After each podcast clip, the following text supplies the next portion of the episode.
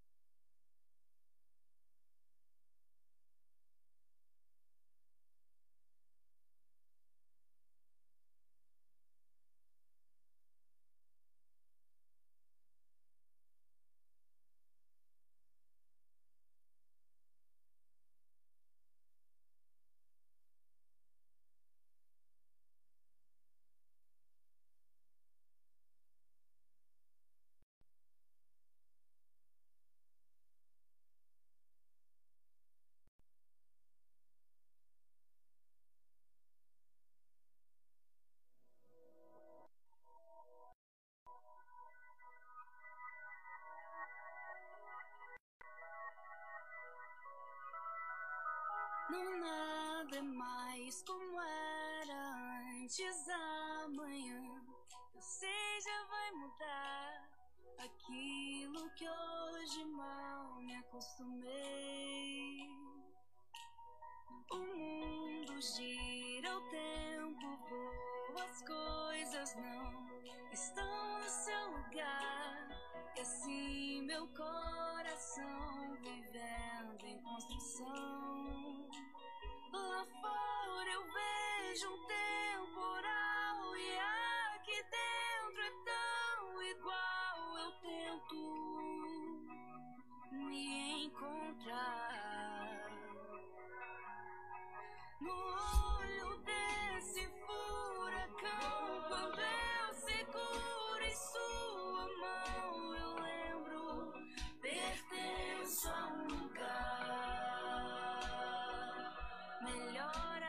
Assim. Você junto a mim, sem sequer notar, a chuva vai passar. E o céu aberto nos inspira a viver mais leve a vida, certos de que os ventos vão soprar, mas sempre a nosso favor. Deixa que o tempo ensina. Calma cada dia, presente suficiente,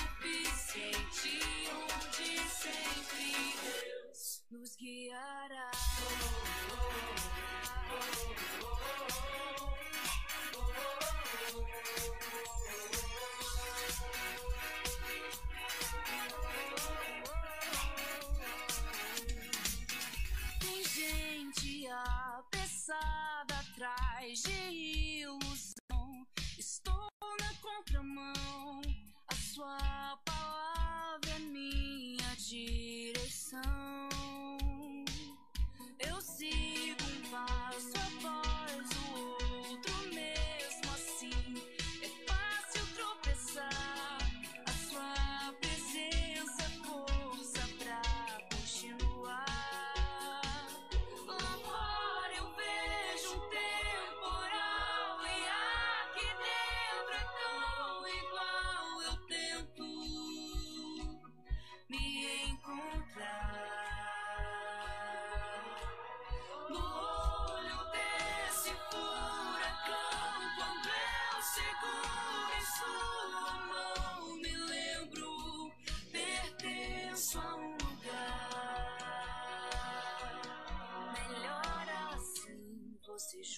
Mim, sem sequer notar, chuva vai passar e o céu aberto nos inspira a viver mais leve a vida, certos de que os ventos vão soprar, mas sempre a nosso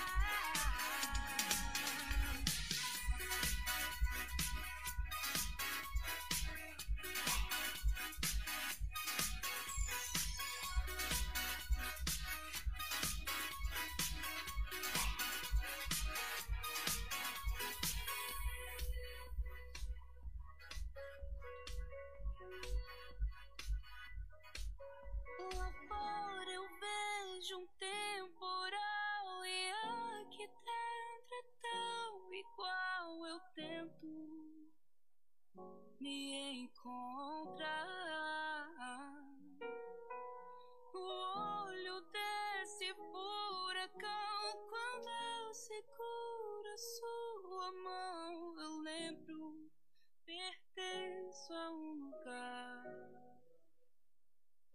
Melhor assim, você junto a mim, sem sequer notar, a chuva vai passar.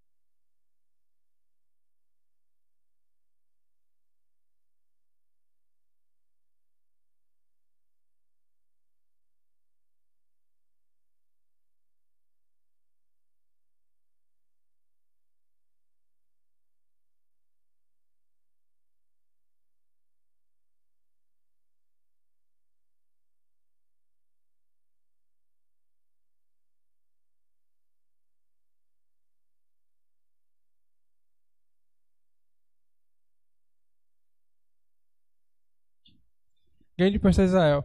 Gente, vamos orar e daí a gente dá início ao nosso bate-papo, nossa conversa sobre essa nova lição que vamos estudar esse trimestre, tá bom? Oremos.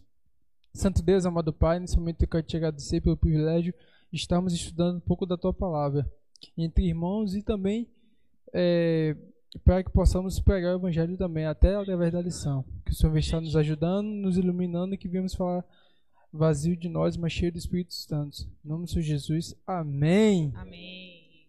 Vale ressaltar aqui a emoção de David, né?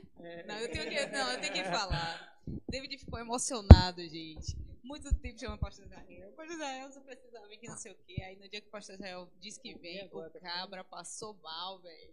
O cabra passou mal. É muita emoção nessa Bahia, meu Deus. Muita emoção. Mas aí, David, ele tá representando bem você aqui, viu, David? Tá aqui na sua cadeira, viu? Tá te representando bem. O cara é fã número um a ponto de passar mal. Passou né? mal. Aqui é Tiete. Tiete é aqueles cara fãzinho de carteirinha que fica É verdade. É, mas toma cuidado, viu, irmão? Cuida desse coração velho aí pra. É, a gente tem que também perguntar, né? Como a lição está falando muito sobre o relacionamento de Deus com o povo de Israel, como o senhor se sente, pastor Israel, falando sempre o seu nome, É verdade. Verdade. desde criança, o povo de Israel, rebelde, teimoso, esse povo de Israel. Meu Deus. Na, na verdade, olha eu- é, é tão comum que eu. eu é tipo que normal eu, eu vi o povo de Israel, Israel, se afastou de Deus, tá, e até eu mesmo falando, né? O povo de Israel tá é muito normal, né? Nem Falar se meu nome, liga que é seu nome. É tão, tão habitual, tão comum que a gente passa tranquilo. Verdade. Ai, porque não. Vamos lá, né? Hoje o texto-chave, né, que abre aí com, com sucesso, né, a nossa lição 1, que tem como tema alianças e sermões. Tá lá em Deu, Deuteronômio. Gente, eu tenho um trava-língua com Deuteronômio, tá? Deuteronômio, é, capítulo 1, os versículos de 19 a 37. A gente vai fazer aquele bate-bola aqui pra gente ler rapidinho. Bora, pode ser. Vamos lá, cada um ler aí, né? Abram suas Bíblias. Ah, tô numa de pregador aqui, viu? Deuteronômio 1, do 19 ao 37, pra gente saber aí, iniciar aí com a palavra do Senhor e ter mais ou menos um norte aí do que é que a gente vai estudar hoje. Vamos lá? Achamos? Todos achamos? Então vou começar. Então, partimos de Horeb e caminhamos por todo aquele grande e terrível deserto que vistes, pelo caminho da região montanhosa dos amorreus, como o Senhor nosso Deus nos ordenara, e chegamos a Cádiz Barneia. Então vos disse: Tende chegado à região montanhosa dos amorreus, que o Senhor nosso Deus nos dá. Portanto, vão e tomem posse dessa terra que está diante de vocês, como o Senhor, o Deus dos nossos antepassados, mandou. Não tenham medo, nem se assustem. Então todos vós vos chegastes a mim e dissestes: Mandemos homens adiante de nós para que nos espiem a terra e nos digam por que caminho devemos subir e a que cidade devemos ir. E isso, e isso me pareceu bem, de maneira que tomei dentre vós doze homens, de cada tribo um homem. E foram-se e subiram a região montanhosa, e espiando a terra, vieram até o vale do Escol. Escol? Acho que sim, acho que é. Escol. Eles voltaram trazendo algumas frutas que encontraram lá, e nos contaram que a terra que o Senhor nosso Deus nos estava dando era boa. Porém vós não quisestes subir, mas fostes rebeldes à ordem do Senhor vosso Deus. Murmuraste nas vossas tendas e dissestes: Tem o Senhor contra, no- contra nós ódio, por isso nos tirou da terra do Egito para nos entregar nas mãos dos amorreus e destruir-nos. Para onde subiremos? Nossos irmãos fizeram com que derre- derretesse o nosso coração, dizendo: Maior e mais alto do que vós é este povo. As cidades são grandes e fortificadas até os céus. Também vimos ali os filhos do- dos Anaquins. Então respondi: Não se assustem nem tenham medo dessa gente.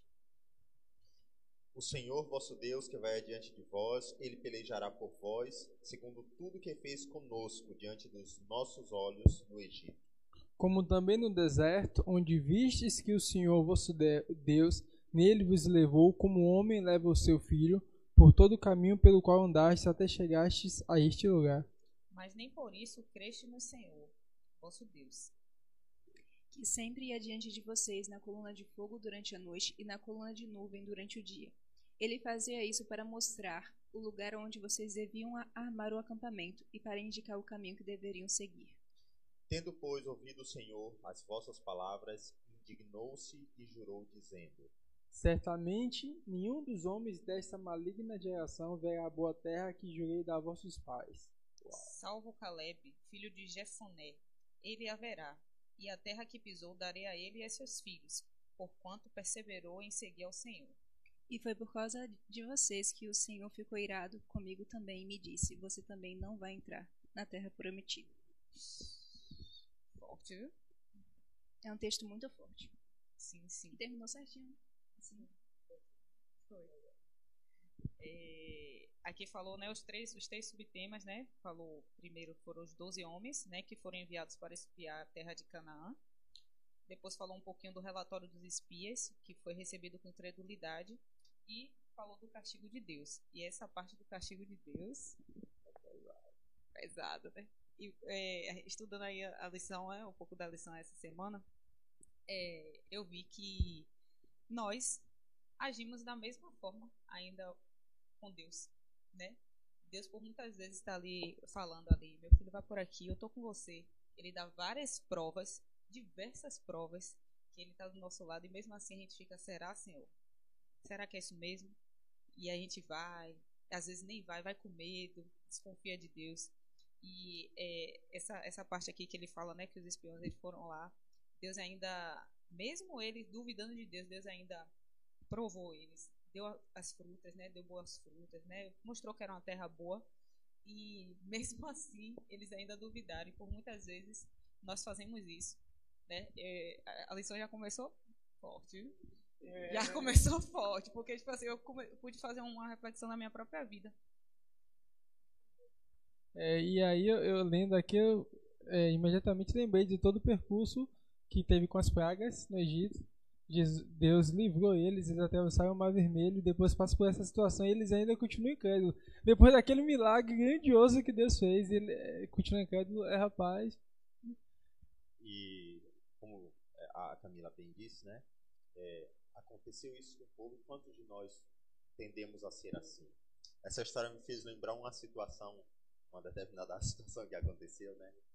É, os meninos indo de, de carro, é, o carro capotou é, na, na, BR e, e, infelizmente um faleceu, né? Dentre os, os cinco que estavam no carro e eu preguei muito para eles, falei que deveriam se voltar para Deus e tal. E aí um outro momento no ano passado, um deles participou desse capotamento do carro, pegou Covid e ele dizia de forma desesperada: Olha, se Deus me salvar dessa Covid, eu vou, vou me entregar a Ele, eu vou batizar, eu vou. Sabe, tipo que prometeu tudo para Deus. E a Covid estava naquele momento em que todo mundo. Ah, era um, algo desconhecido, todo mundo pensava que se pegasse iria morrer, né? Ele começou a sentir falta de ar. Eu fui visitar o, nó cego. E aí, nesse momento, ele pediu para orar por ele, queria se entregar. Passou a Covid, esqueceu, né? E há, uns, uns tempos atrás, aí, cortando o cabelo lá com ele, eu falei assim: Você se esqueceu de que você disse que iria entregar seu coração a Deus depois dos milagres. Ou seja, na nossa vida, gente, parece que pouca coisa mudou. Ou nada mudou referente àquele povo. Aquele povo viu grandes milagres, viu o mar se abrir, né? viu brotar água da pedra, viu cair, descer pão do céu no meio de deserto. Tudo isso é né? prova viva de que Deus estava ali, na frente no controle. Mas era um povo também que era duro de coração.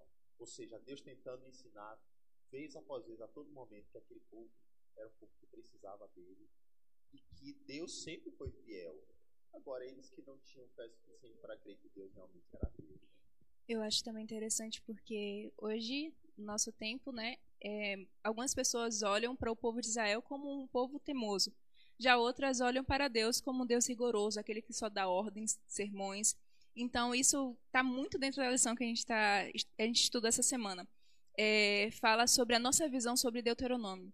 E você que está em casa pode, poderia falar para a gente como que você enxerga esse livro.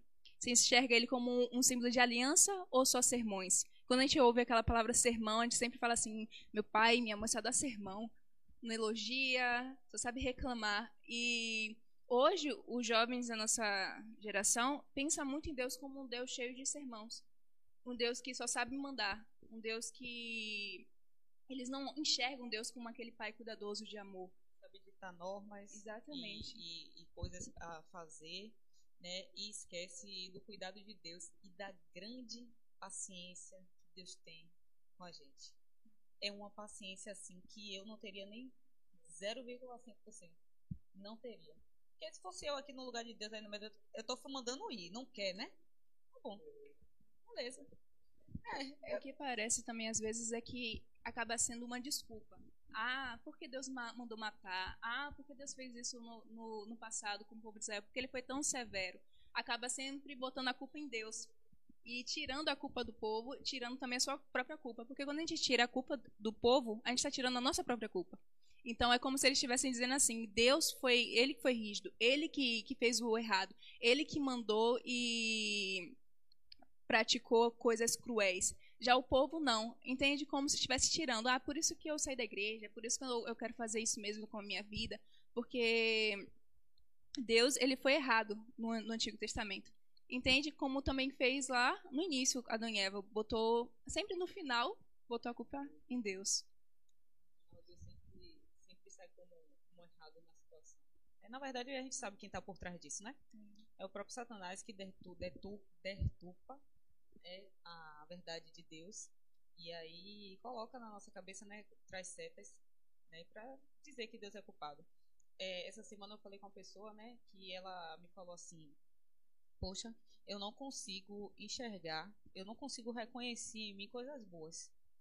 Eu não consigo enxergar em mim que eu faço coisas boas e aí automaticamente eu me sinto ingrata porque eu esqueço também das coisas que Deus fez por mim né? E aí eu não consigo, eu só consigo enxergar as minhas derrotas, eu só consigo enxergar o que eu faço de errado, o que eu faço por mim, eu não consigo ter essa autoafirmação minha. Aí eu peguei e falei assim, rapaz, começa a fazer um exercício. Começa a escrever todos os milagres que Deus faz na sua vida diariamente. Mínimos aos seus olhos que seja. O mínimo que seja. É, tipo, eu começo logo, começo, eu vou logo começando por mim. Tipo, às vezes eu estou atrasada, às vezes quase todo dia atrasado no trabalho, assim, daqui a pouco quando eu chego ali no ponto, aí vem um barroquinho, parecendo que ele tá vindo do céu, assim, ó. Falei, Senhor, isso é um milagre. tipo, pequenas coisas que eu fico assim, meu Deus, eu boto Deus, meu Deus, obrigado, Senhor, obrigado, obrigado. Porque, tipo assim, eu vejo o trabalhar de Deus, entende? Eu vejo. É, pequenas coisas. E, assim, só pelo fato, só pelo fato, que pra mim é muita coisa de eu sair para trabalhar, chegar em paz, voltar para trabalhar, chegar em paz, rapaz, é uma coisa assim, sabe? Eu não tenho, eu sei que eu não tenho nem noção de quantos livramentos Deus me deu. Eu não tenho. Um dia no céu o céu vai revelar. Mas tipo assim, eu disse a ela, comece a pensar em tudo isso, em tudo isso, tudo que Deus faz, todo o cuidado que Deus tem, toda a paciência que Deus tem, todo o perdão que Deus te dá. E você vai começar a reconhecer a reconhecer quem Deus é na sua vida, em que o que Deus faz por você e o resto deixa que ele faz, deixa que ele, Parece, que ele, ele vai guiar. Parece que são dois extremos, né? Ou a pessoa é, se sente culpada, só consegue ver falhas nela e não olha, olha sempre para ela e não para Deus, ou a pessoa sempre é, tira o seu erro. Ah, eu sou a vítima e eu não tenho erro nenhum. Eu sou pecador. Já ouvi isso. Eu sou pecador, eu nunca vou chegar ao ideal. Eu nunca vou ser perfeito. Eu sou pecador, eu sempre vou errar. Eu falei, não é também bem assim, né? Tipo assim, eu não, eu não vou alcançar a. a, a, a é, tem mensagem da galera? Ainda não. É, não vou alcançar nunca, não, nunca vou deixar de pecar. De fato, você nunca vai deixar de pecar. Mas Deus quer ver o seu esforço, né? Deus quer ver a, su, a, a, a sua vontade de não querer pecar. E o senhor, pastor? Você já ouviu alguns relatos assim? Sim, não, é, existem muitos, né? É, principalmente nessa vida ministerial, a gente visita muita gente, nós é, lidamos com muitos casos e a gente vê muitas pessoas que é, vão querer a todo momento tirar a culpa do ser humano para colocar a culpa no outro ser humano. Inclusive tem gente que vai querer colocar a culpa em Deus. Né? É, quando nós enxergamos o livro de Deuteronômio, ele tem uma estrutura maravilhosa. Esse livro foi o último livro né, de Moisés. Assim, é, é, Moisés começou a escrever o Deuteronômio, só que ele não terminou. Quem termina de escrever o livro é Josué e não Moisés. Tá? Mas Moisés ele faz um, um apanhado da história para dizer assim, ó, olha, vocês que foram infiéis, vocês duvidaram das promessas de Deus, vocês duvidaram que Deus é bom, Mas ele foi lá e mesmo assim deu a lei. Andem nessa lei, já que vocês estão aqui, ó, no limiar da terra prometida, vocês estão na porta. Olhem para trás e veja como Deus foi bom. Deus concedeu esse livro da lei para que vocês pudessem andar nessa lei, para que vocês pudessem ser obedientes. Vocês vão ver que se vocês andarem em obediência, vocês serão ricamente abençoados. Né? Então, Deuteronômio é isso, é a recapitulação da vida do povo ali no deserto, desde o momento que o Senhor tira do Egito até o Sinai, o momento que dá a lei ao povo e, é, e ele recapitulando como o povo deveria se voltar para Deus. Deus sempre foi fiel, perfeito, maravilhoso. Agora, se existe um erro e um problema, esse problema nunca esteve em Deus, está em nós. É, no hebraico, o nome do livro de Deuteronômio não é o mesmo, né? Deuteronômio. Deuteronômio vem a partir da Septuaginta, que é a versão grega do Antigo Testamento. E aí, vários livros, por exemplo, o livro de, de Números, por exemplo, não, não é esse na língua hebraica. Alguém, acho que deixa eu falar o nome do, da pessoa aqui, ele falou que era o livro que ele mais gostava. O que é septu o quê? Septuaginta. Septuaginta é a versão grega da Bíblia é, a, da parte hebraica, não é? Do Antigo Testamento. Aí é chamado de Septuaginta. É, deixa eu ver o nome dele. Jefté David. Pronto. Tem um Jefté- Jeff aqui com a gente. Isso. O Jefté ele disse que enxerga o Deute- Deuteronômio como o livro mais lindo de toda a Bíblia hebraica. Peraí, Então. quem, quem é Mi que tá falando isso aqui? É- Isso. ah, o senhor tá na live. Por que, que não tá atualizando? Pronto. Ah, tá. Eu, Então- a gente tá, não tá atualizando aqui. O, o David, ele disse isso. Então, assim, na, na Bíblia hebraica, não tem esse nome Deuteronômio. né? O nome é, é Davarim, né? Devarim. Alguns é Dabarim, que quer dizer palavras. Moisés, ele divide o discurso em palavras, em quatro vezes. Essas são as palavras. Essas são as Isso, palavras. Deixa eu ver aqui. Aqui né? falou. Isso Fala falou sobre mesmo. isso, né? Falou Pronto. sobre isso aqui, ele fala. Então, são as palavras né, que o povo deveria ouvir. Gente, se bem ouvíssemos a palavra de Deus, é, escutasse, permitisse que a palavra inundasse nosso coração, a gente não teria essa visão equivocada de Deus, não. Então, Deuteronômio são palavras. Palavras que podem nos moldar, nos transformar, mudar a nossa cosmovisão, mudar o nosso comportamento. E é isso que Deus deseja de todos nós. É. É, galera, se o, o microfone estiver ruim, é, a, gente, a gente pede que vocês dêem esse feedback aí, por favor, tá? Se o microfone, estiver baixo de alguém, vocês falam aqui no bate-papo, por favor, tá bom? É, e a eu fiz um, pensando também, estudando sobre essa visão geral aqui que a, lição fala, né? Como o pastor colocou perfeitamente. É, quando a- isso faz um paralelo somente com a lição sexualidade. Tudo que a gente estudou, tudo que a gente estudou. Porque eu ouvi gente falando assim, rapaz, a gente sai de um tema sexualidade, vai pra Deuteronômio, nada a ver, tipo, nada a ver. E eu pensei também, não vou mentir. Mas aí, quando a gente, quando eu comecei a ler isso aqui, né, essa, esse texto chave, eu falei assim, rapaz, isso se encaixa perfeitamente no, no tema sexualidade, porque tudo que Deus é, pede para que nós façamos dentro do, do casamento, sexo dentro do casamento, não fique, não não não é, não adultere, não traia, não fornique. Então, tipo assim, tudo isso são cuidados, não é como você falou, não são leis que são ditadas porque Deus não quer que faça, porque, porque ele quer que seja do jeito dele, não é isso. Quando a gente vai, se- quando a gente se aprofundou, que a gente pôde ver na lição de sexualidade, que a gente se aprofundou no assunto, a gente viu que era o grande amor de Deus, era o grande cuidado de Deus. E vem aqui o assunto É dando como- continuidade. É como se Deus quisesse ensinar a gente através das nossas relações. Primeiro vem aquela lição para nos. é, aliança, aliança, né? Você tá falando. Aliança. Aliança. Aí vem a sexualidade, ou seja, Deus está mostrando, pra, é, a lição vem mostrando que Deus nos mostra através das nossas relações aqui como é a relação com Ele e com Deus. Tanto que na lição a, a gente com Deus, é tanto que na lição está falando sobre Oséias, como Deus ele usa as experiências humanas para mostrar o seu relacionamento com o seu povo. Então, a sexualidade, por exemplo, o casamento, mostra tanto o nosso relacionamento com Deus. A aliança é, mostra tanto. Então, a gente tem que, que observar a nossa vida, a natureza, tudo que tem à nossa volta e ver um pouquinho do ensinamento de Deus pra gente. Isso Tanto que é incrível. é, aqui fala também na, vista, na visão geral né, da lição que os três principais temas de Deuteronômio são amor, coração e vida. Ele fala aqui na, na visão geral. E aí a gente começa a, a ter uma percepção mais clara do que é Deuteronômio. E como eu falei lá no vídeo lá no, no Instagram, eu tenho certeza que Deus é, vai falar grandemente no nosso coração através desse tema. Porque a gente vai começar a ter uma, uma cosmovisão diferente né, da lei de Deus. E isso é muito importante.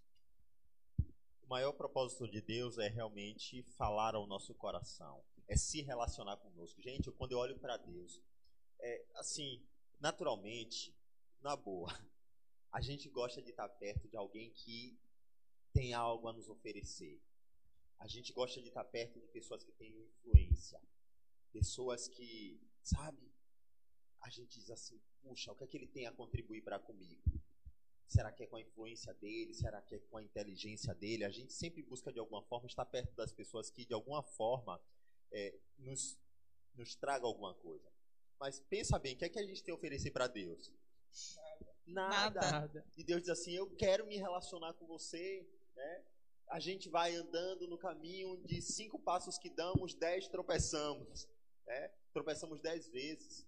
E Deus dizendo assim: Eu quero é você. Eu, eu quero me relacionar com você. Eu quero estar entre vocês. Então, é, é- é o que o, o- o verso da lição dos adultos fala: Deus é amor. né?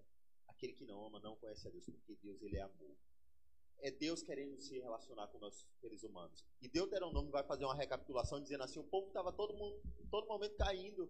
Houve um momento em que Deus poderia fulminar aquele povo. E ele falou, cogitou isso, mas ele não fez, ele perdoou o povo. O que é isto? É um Deus que ama tanto que ele diz assim: Eu vou te dar mais uma chance. E Deus não é o Deus da segunda chance, como muitos dizem. Deus é o Deus das milhares de chances sempre estendendo a mão e dizendo assim: Eu quero te levantar, eu quero te dar mais uma oportunidade.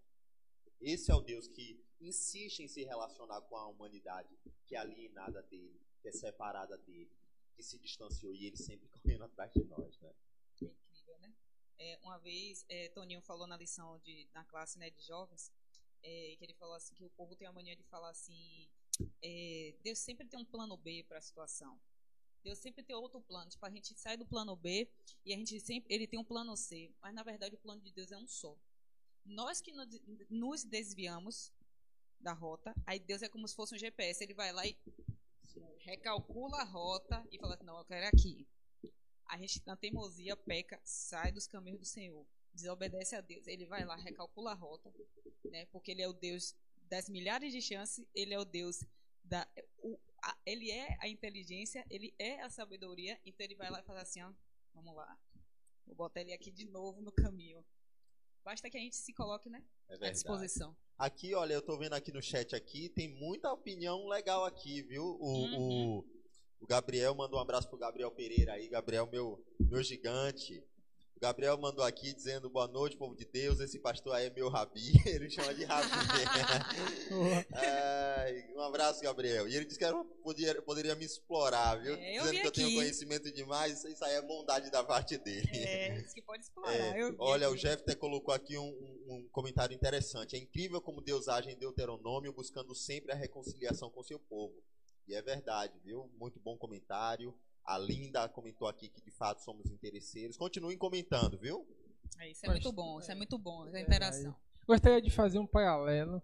Deus, a gente estava estudando sobre a história do, do povo, mas dentro do povo Deus sempre escolhe um líder. Eu queria que o senhor falasse desse paralelo de um líder de antigamente com o pastor de hoje. Que, de certa forma, o pa- o pastor está ali para guiar as ovelhas, né? Perdão, só repete a pergunta. É, tá. É, a gente está estudando para- é, sobre a história dos judeus e tal, e Deus sempre, no meio deles, sempre escolhe um líder para estar guiando. Eu queria que o senhor fizesse um paralelo entre o líder de antigamente e um pastor hoje que está aqui para guiar as ovelhas. Na verdade, é, sempre Deus levanta líderes para que possa conduzir a sua igreja, né? Nós cremos que o nosso pastor absoluto é Jesus Cristo, nosso nosso Senhor, nosso nosso Salvador, nosso Redentor é Jesus Cristo. Mas é, nós vemos que o Senhor escolhe líderes para que estejam aqui conduzindo a sua igreja. Ah, esse processo de, de liderança, ele surge lá desde o passado. Né? E nós vemos que é, na vinda de Jesus Cristo ele vai instituir os apóstolos, né? ele você vê a liderança dos apóstolos, Paulo instituindo pastores, é, bispos, né, para que possam conduzir a igreja de Deus. E, é, embora, quando nós olhamos para o Antigo Testamento, nós vemos o papel do sacerdote como líder, é, hoje nós somos esse sacerdócio real. O sacerdote ele vinha da linhagem de Arão, e nessa linhagem de Arão, apenas quem tinha sangue araônico né, poderia ocupar essa nobre função. E o maravilhoso é que nesse ministério de todos os crentes, o Senhor abre as portas para aqueles que receberam o chamado, pelo menos ao ministério pastoral, dizendo assim: vem filho, você não precisa ter o sangue do Arão, não, para que você possa ser um participante do santo ministério. E entendamos, Deus, ele dá um ministério a todos nós. Eu não tenho o ministério, quem sabe, da música, né? Embora às vezes arrisque dar uma cantada aí, mas todos cantar da próxima vez aqui? Cantar aqui? todos temos um ministério. Todos temos um ministério. Existe um ministério de todos os crentes. Agora, claro, o ministério pastoral é realmente destinado a alguns, aqueles que recebem o chamado divino. Esse chamado vem a cada um indivíduo de alguma forma. Existem alguns que são de forma extraordinária, como foi no meu caso. Eu senti Deus me chamando de forma extraordinária. Depois de tanto quer, tempo. Conte, quer que ele conte, né? Quer que ele conte, né? Detalhe mais, pastor. Tá, tá o pessoal tá curioso. Olha, é, eu, eu sou adventista de berço, na verdade, né? Então, como eu sou adventista de berço, é, aos 12 anos de idade eu senti Deus falando ao meu coração, chamando ao ministério. Só que eu disse que não, eu não, não, não queria é, ser pastor. Eu, eu, eu sempre fui comprometido com a igreja, desde muito cedo, mas ministério pastoral eu não queria. Eu falei, Senhor, eu te sirvo na tua igreja, mas ser pastor eu não quero ser. E aí o tempo foi passando, aí a gente começa a pregar na igreja, os irmãos, ah, você dá para ser pastor e tal. Só que assim, é, eu, eu sempre achei que isso aí foram pessoas, não Deus me chamando. Hoje eu olho para trás e vejo que Deus usou essas pessoas para me alertar, para me falar. Só que eu sempre achei que era Deus. Eu sempre fui muito cético né, em relação a isso. E aí, é, os anos foram passando, é, eu comecei fazendo outra faculdade, mas não pensava em teologia. E teve um dia que eu estava em casa, eu estava estudando, né, pra, era um dia de domingo, eu estava estudando para a, a, botando em dias as minhas, minhas, minhas atividades da faculdade. E já no finalzinho da tarde, quando o tempo estava já chegando ao pôr do sol, gente, eu caí no sono e dormi. E aí, já no pôr do sol ali, o sono estava bem levinho. Eu ouvi a voz de Deus falando comigo. Vá fazer teologia. Eu ouvi isso, essas palavras. Naquele mesmo momento, eu abri os olhos. A voz de Deus falando ao meu coração. Deus falou de forma tão profunda, tão nítida, tão intensa, que eu não tive dúvida que ali era a voz de Deus. E, e aí eu, o coração naquele momento inundou. E aí eu continuei ouvindo os ecos dessa voz. Vá fazer teologia, vá fazer teologia. Só que na época eu trabalhava, eu trabalhava numa distribuidora de combustíveis. Né? Esse ramo é um ramo que paga muito bem. Gente, eu ganhava muito bem. Por incrível que pareça, ganha, ganhava mais do que hoje eu ganho como pastor. É por isso que aumentou tanto assim? O quê? O, o, o, o preço do, do, do gasolina. o salário dele. então eu, eu, eu, eu, tinha uma vida legal, né? Estava em ascensão. Eu trabalhava numa empresa que eu já estava caminhando aí para sete anos de empresa. Então eu, eu, eu viajava muito por vários lugares dando treinamento e tal. Então eu era uma pessoa bem respeitada na empresa.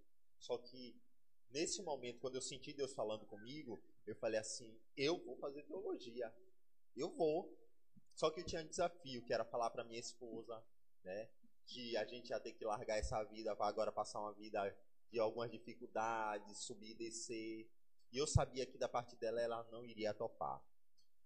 E aí eu falei assim, mas foi o senhor que me chamou, eu vou falar com ela. Me arrumei e fui para a igreja. Cheguei na igreja, o sermão. Atenda ao chamado de Deus para sua vida.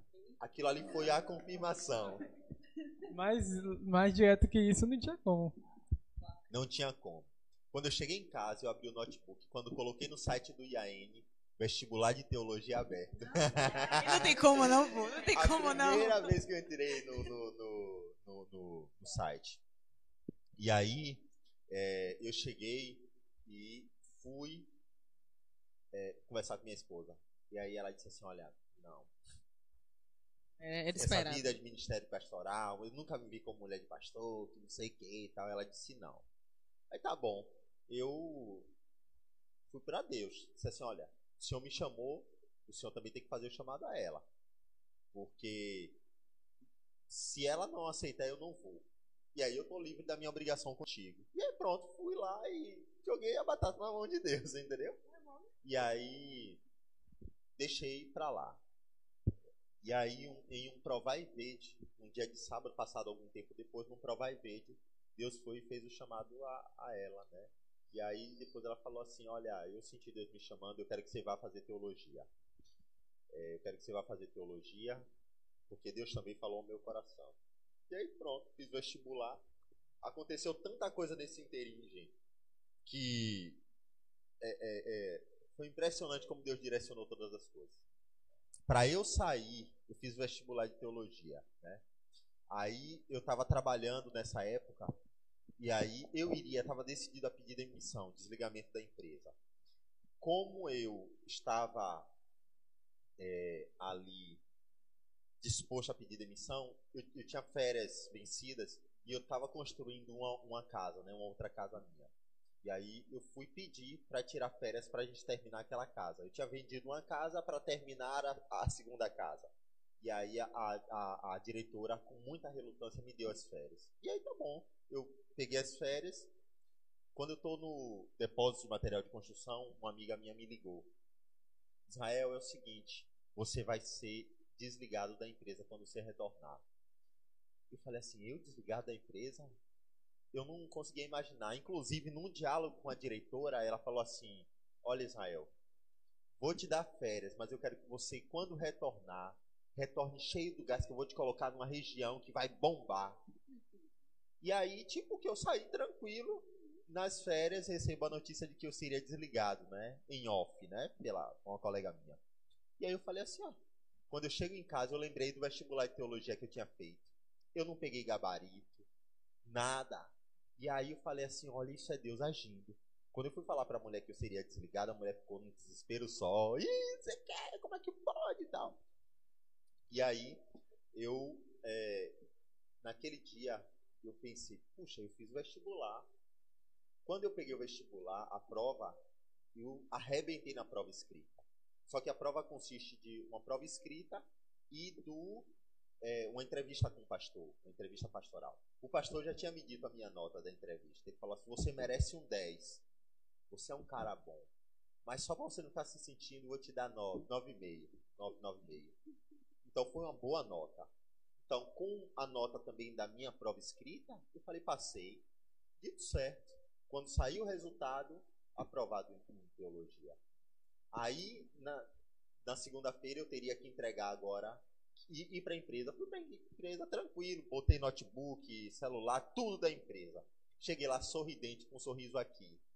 Aí eu já sabia que seria demitido. Meu gerente chegou até mim. Aí eu botei lá na minha mesa, comecei a trabalhar. Aí meu gerente falou: Vem cá que eu quero falar com você. Sentando na mesa, ele disse assim: Olha, eu não vou aqui maquiar nada. Eu só vou dizer a você: você está sendo desligado. Não é culpa minha, não é culpa de não sei quem, de não sei quem. Simplesmente a diretora, a, a própria diretora que chegou dizendo que quando eu voltasse ia me botar na região, eu arrebentar, chegou aqui dizendo assim: desligue Israel. Sim, mas por quê? Só desligue. Desligue. Não, eu quero que desligue ele. Aí eu falei recebeu um assim, chamado também. É claro. Ela recebeu e foi forte, viu? e aí eu falei assim, olha, fica tranquilo. O gerente era muito amigo meu. Eu falei assim, você tá fazendo um favor para mim. Eu tô sendo desligado hoje com o maior prazer. Porque se você não me desligasse, eu iria pedir o desligamento. E eu iria perder meus tempos, né? Então, assim, eu tô indo me preparar para ser pastor da minha igreja. E assim foi. Então, o chamado de Deus na minha vida foi maravilhoso. Foi, foi algo tremendo, sabe? O chamado na vida do profeta, vamos voltar para a lição, né? O chamado na vida do profeta, muitos deles são surpreendentes. Deus chama Samuel, Samuel, Samuel, Samuel, ah, ouve a voz de Deus. Pergunta a Eli. Me chamou? Eli não. Segunda vez, terceira, ele, ó, oh, calma aí, vá lá, diga assim, quando ouvir a voz, Senhor, fala, porque o teu servo ouve. Chamado extraordinário de Samuel. Eu tive essa experiência de um chamado extraordinário na minha vida. Agora, existem outros chamados que não são tão extraordinários assim, como o de Abacuque. Os profetas, muitos deles, você vai ver é, vindo a palavra do Senhor até eles, né? É, é, veio a palavra do Senhor a Jonas, filho de Amitai, né? Vai Rida, Var, tem um aqui, é o, o, Jefter, né? Ele, pelo visto, ele entende muito aqui do hebraico, o que ele escreveu aqui do hebraico.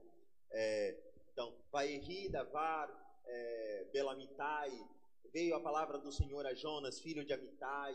Então, muitas vezes é Deus quem vai ao profeta. Mas no caso de Abacuque, não. Foi o Abacuque que foi a Deus apresentando as suas queixas. Então, Deus faz o chamado a muitas pessoas. Alguns são de forma surpreendente, outros de forma mais tranquila, mas Deus sempre levanta os seus líderes, né? Quando Deus quer levantar os seus líderes, Deus faz uma forma de chamado.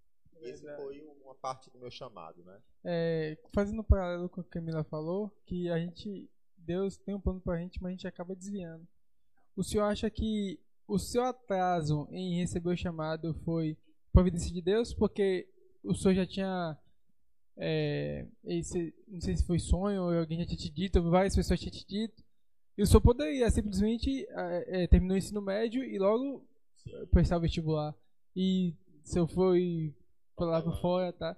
Você acha que foi essencial o seu chamado ou você acabou desviando e Deus, mesmo assim, te usou? Na verdade, é, é eu quem protelei esse chamado de Deus na minha vida. É como o povo de Israel. O povo, Deus tem um plano para eles. Só que o povo de Israel agora começa a se desviar e Deus insistindo, insistindo. A minha vida foi isso, Deus insistindo e dizendo, filho, eu tenho um plano para você, mas você quer ser o quê? Vendedor de petróleo, vendedor de combustíveis, né? Você quer outras coisas para sua vida, né? Mas eu tenho outro plano para você. Então, é, o demorar de ouvir o chamado de Deus para minha vida foi culpa minha, né? E Deus sempre insistindo, e eu agradeço a Deus porque Ele insistiu comigo, né? Hoje eu sou feliz com o que eu faço, eu não me vejo fazendo outra coisa a não ser ser um ministro do Evangelho. Essa experiência que o senhor teve é, me fez lembrar uma, uma que eu tive também, já duas vezes. É, não de chamado, né, para mistério, essas coisas, mas tipo assim, um alerta que o Senhor me deu. Eu tava teimando, teimando, teimando, teimando, e Deus me deu um, um sonho né? Eu posso explicar para vocês como forma de sonho, mas é, eu sei o que foi que eu ouvi. Eu sei, porque a, a, a voz, eu tenho certeza que foi a voz de Deus ali, me falando: você precisa parar. Mas foi nítido demais. Sabe quando você está num sono profundo e você acorda com aquela voz, parecendo que alguém estava aqui pertinho de você falando assim: Você precisa parar? Eu, eu já acordei assim, ó. Tá bom, senhor, eu já entendi, tá? Eu já entendi. E hoje, né? Quando eu olho para trás e eu eu parei, de fato, eu obedeci, né? Eu fiquei muito assustada no dia porque foi bem nas três horas da manhã isso e eu obedeci ao Senhor e hoje, no dia de hoje, quando eu olho para trás, eu falei, eu só tenho que agradecer a Deus, sabe? Porque ele, ele, ele faz o chamado, ele vai fazendo, ele vai avisando, ele vai dando sinais. Mas parece que quando ele toma uma atitude enérgica, assim, sabe? É desse tipo, é desse jeito né? E foi assim mesmo, assim mesmo, foi uma voz assim muito forte. Assim, um, um, não tenho como explicar, velho. Não tenho como, eu acordei tipo assim, tá bom, senhor, tá bom, tá bom, tá bom, eu já entendi, eu já entendi. E louvado seja o nome dele, porque eu vi o cuidado dele.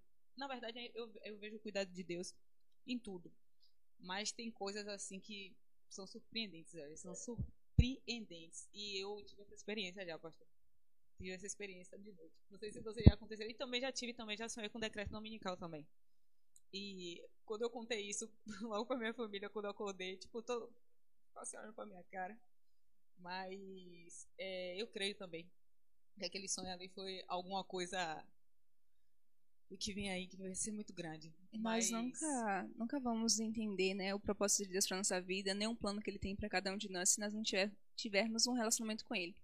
Provavelmente, se o Senhor tivesse deixado que o seu trabalho o afastasse de Deus, ia ficar muito mais difícil de o Senhor ouvir a voz dele quando Ele te chamasse.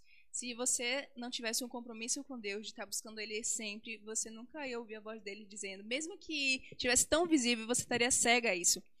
Porque nosso relacionamento com Deus mostra muito pra gente. Mostra o plano que ele tem pra cada um de nós. Quando nós não temos um relacionamento com ele, não tem como. Não tem como a gente ouvir a voz dele, não tem como a gente saber o plano dele. E sempre a nossa voz vai estar superior.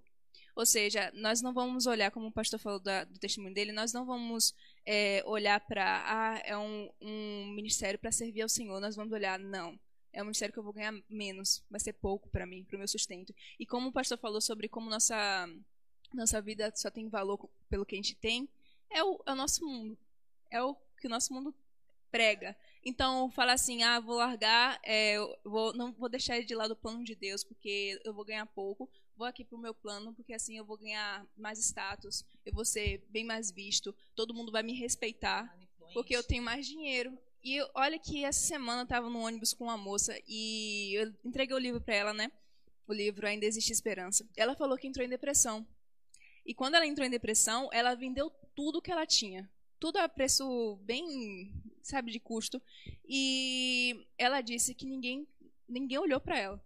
Ninguém quis falar com ela. Porque ela ainda falou assim: parece que quando eu vendi tudo que eu tinha, minha casa, todos os meus móveis, meus eletrônicos, parece que eu não tinha mais valor nenhum.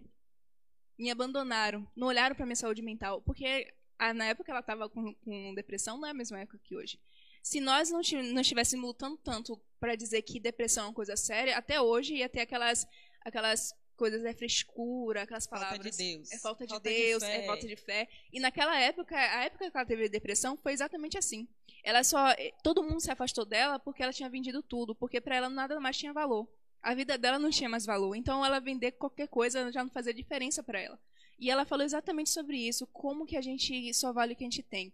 E Satanás, ele quer que a gente tenha isso na nossa mente. Porque se a gente tiver na nossa mente que a gente vale o que a gente tem, a gente vai querer sempre muito mais coisa. A gente vai querer ter o melhor emprego, a gente vai querer ter a maior casa, mesmo que só more uma pessoa. A gente vai querer ter muitas roupas para dizer que a gente tem muitas roupas. A gente vai querer ter o melhor celular, tudo só para mostrar. E Deus, ele quer justamente o contrário. Ele quer que a gente se satisfaça com o mínimo, com aquilo que é simples. Ele quer que as pessoas não olhem para o que a gente tem, mas sim para ele em nós. Ele e nós. é. Exatamente. E isso é lindo. É lindo trabalhar junto com Deus, sabe? É, o ministério mesmo do pastor e também os ministérios que vocês é, e a gente, né, porque a gente evangeliza, é um trabalho com o Espírito Santo. A gente, é, como o Eloy fala, nós somos as mãos de Deus. Então a gente fala assim, ó, vou fazer isso, o pastor, por exemplo, prega, você lidera o, o jovem, você li- lidera a igreja, eu estou fazendo isso. E o Espírito Santo vai sempre é, trabalhando no coração de cada pessoa, porque a gente não tem controle sobre as pessoas. Mas aquilo que a gente faz inter- inter- é, influencia elas de alguma forma. Nós e isso é muito a bonito. nossa parte e o Espírito Santo termina a obra. né? É um trabalho. O Gabriel fez uma pergunta aí. é, seria interessante ler essa pergunta dele para que eu pudesse, ou algum de vocês responder no meu. Gabriel. Pastor, desde que o homem pecou, nós vemos Deus indo até o homem. Mas por que em Deuteronômio isto fica mais evidente? Ou ele está errado? Por que em Deuteronômio isso- fica mais evidente? De que sempre Deus vai até o homem.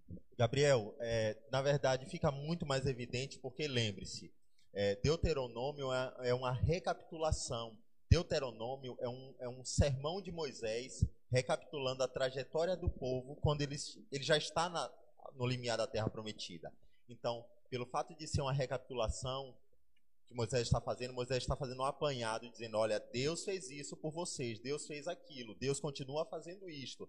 Se lembre de que Deus guiou e se lembre como vocês estão é, vivendo. Então, Deuteronômio é por isso, é porque é uma recapitulação. Moisés faz um apanhado geral da história e mostra diante do povo. Se vocês forem obedientes, vocês irão prosperar. Veja como Deus está insistindo com vocês. Vocês foram rebeldes, vocês foram isso, mas Deus insistindo. Então, é por isso que a gente vê de forma evidente, porque foi uma, é uma recapitulação né, do, do- É, podemos dizer que foi proposital? Sim, Eu, eu fiquei pensando enquanto você estava falando. prosperar para Deus é muito diferente do, do, do que a gente pensa. Por exemplo, se o povo naquela época tivesse obedecido a Deus, eles seriam aquele povo que todos os outros povos iam dizer assim: Poxa, eu queria fazer parte desse povo. Entende? É a mesma coisa na nossa vida. Deus ele espera que, quando eu ouço muito, desde criança, você tenha sempre as melhores notas, seja aquela aluna exemplar, seja aquela pessoa que, que dê bons testemunhos para que as pessoas olhem para você e vejam Deus, entende? Porque nossa, por exemplo, nossa inteligência, o que a gente estuda, a faculdade onde a gente vai, nossa faculdade, é, nossos estudos, nosso trabalho, tudo isso revela Deus de alguma forma.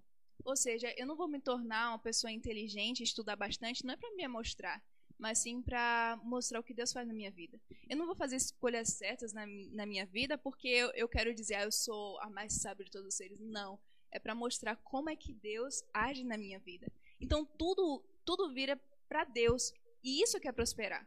O povo de Israel, se eles tivessem concentrado as suas forças em Deus, eles teriam prosperado nesse, nesse sentido.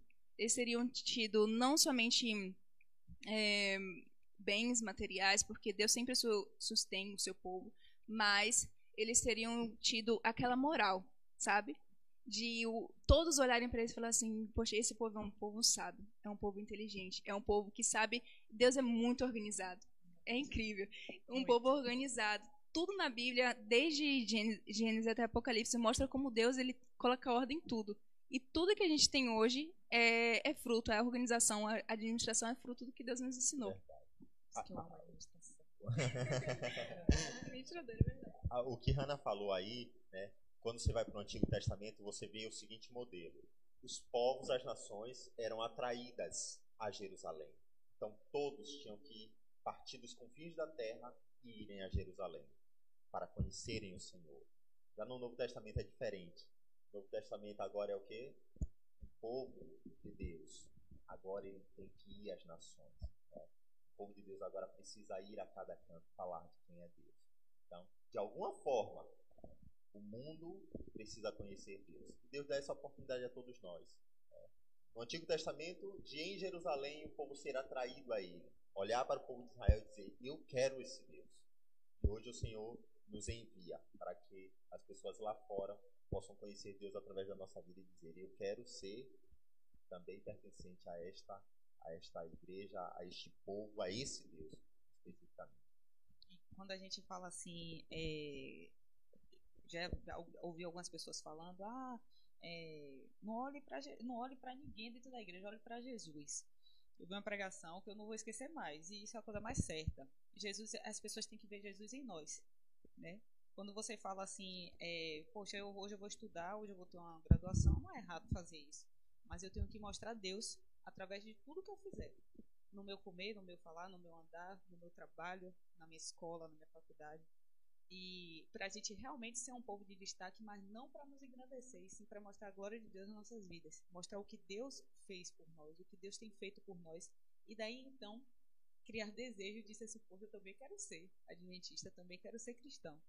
Inclusive, há duas horinhas atrás, duas? Não, umas quatro horas atrás, eu estava vindo do trabalho, estava no ponto, e a mulher, eu estava esperando um paripe, né? E ela cheia de sacola, que não sei o que, ela conversando com a mulher atrás de mim. Ela, ah, minha filha, meu irmão tá querendo me matar por causa da casa que não sei o que, que não sei o que. Aí eu já dou a sorte, gente. Eu já dou a sorte dessas pessoas puxarem conversa comigo na rua. Ela viu, minha filha. É, você tá. Esse paripe não veio hoje, não, é? Aí eu achei engraçado, pô, o jeito que ela falou. Menina, esse paripe não veio hoje, não. Eu, olhei pra trás, aí beleza. Ela, ah, minha filha, tá esperando um paripe também? Eu falei, tô. Aí ela, a mulher abriu a vida dela pra mim. Daqui a pouco ela, perere, perere. Eu falei, ô, oh, meu filho, por causa de uma casa, o homem quer me matar. Mas ele não vai matar, não, porque Deus é maior. Eu falei, amém, meu irmão. E eu calada, olhando pra cara dela, né? Ela, você é evangélica? Aí eu falei, sou. Aí ela, é bom ser crente, né? Você é feliz sendo crente? Eu falei, sou. Ela, que bom, meu filho. Então segura aqui minha bolsa, porque se você é evangélica, você é de confiança. A mulher me deu a bolsa dela. Me deu a bolsa, a bolsa pesada. Eu com minha mochila já pesada. Segura aí minha bolsa, minha filha, que eu vou levar esse negócio aqui, não sei o que. Menina, mulher. Começamos a chamar de amiga. Viu, amiga? Minha filha me contou a vida dela toda e tudo mais. Ela voltou ao assunto de novo. Ser, ser, crente é bom. Não, meu filho tá indo pra igreja, meu filho tá tão transformado. Filho tá tão bem que não sei o quê. Eu falei. é, louvado seja Deus, né? Ela não me dava tempo de falar. Aí ela, mas eu também visito, mas eu gosto de ir pra igreja fora. Mas um dia eu também quero essa felicidade, eu também vou ser crente. Eu falei, louvado seja Deus, amém. Mas, tipo assim, o- a diferença que o filho dela tá fazendo na casa dela, né? Aí me mostrou a foto do neto. Esses povo doido que a gente bota na rua. Mostrou a foto do neto, da neto, não sei o que, não sei o que. Mas, tipo assim, o que me chamou a atenção dela foi é, o filho.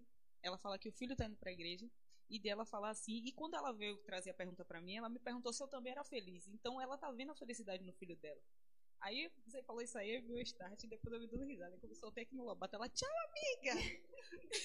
Deus te acompanhe. Eu falei, oh, minha irmã, tá bom, Deus te acompanhe. Não sei o que. Mas, tipo, como é interessante, né, ver isso, ver o que Deus faz na vida das pessoas. E, e que a gente permita também que Deus faça isso nas nossas vidas, né? Exatamente, porque para as pessoas olharem pra gente enxergar Deus, a gente primeiro tem que almejar ser como Ele. Sim. A gente só, só vai almejar ser como Jesus se a gente ler, meditar na história. Conhecê-lo. Exatamente, só conhecendo que a gente vai querer ser como Ele. Isso E volta para a questão da influência que o senhor falou no começo. A gente quer estar perto de pessoas que nos ofereçam algo, né? É, um, algum tipo de influência. E aí ele ainda voltou aqui muito bom, muito bem colocado e sincero. Sendo inveja ou não, ela colocou aqui. A gente sempre somos interesseiros de alguma forma, sendo inveja ou não. E é verdade, e é bem verdade. Mas quando a gente começa a, a- contemplar o caráter de Cristo, quando a gente cons- com- começa a conhecê-lo, a gente sente vontade de estar perto dele, porque a gente também quer ser igual a ele. Quando a gente não sente esse desejo, a gente tem que. é, como é? Eu esqueci a palavra que a gente tem que fazer. A gente tem que rever os nossos conceitos de cristão.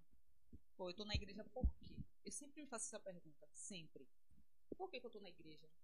Por que, que eu saio da minha casa, acordo sábado cedo e tudo mais e vou para a igreja? Por causa de quê?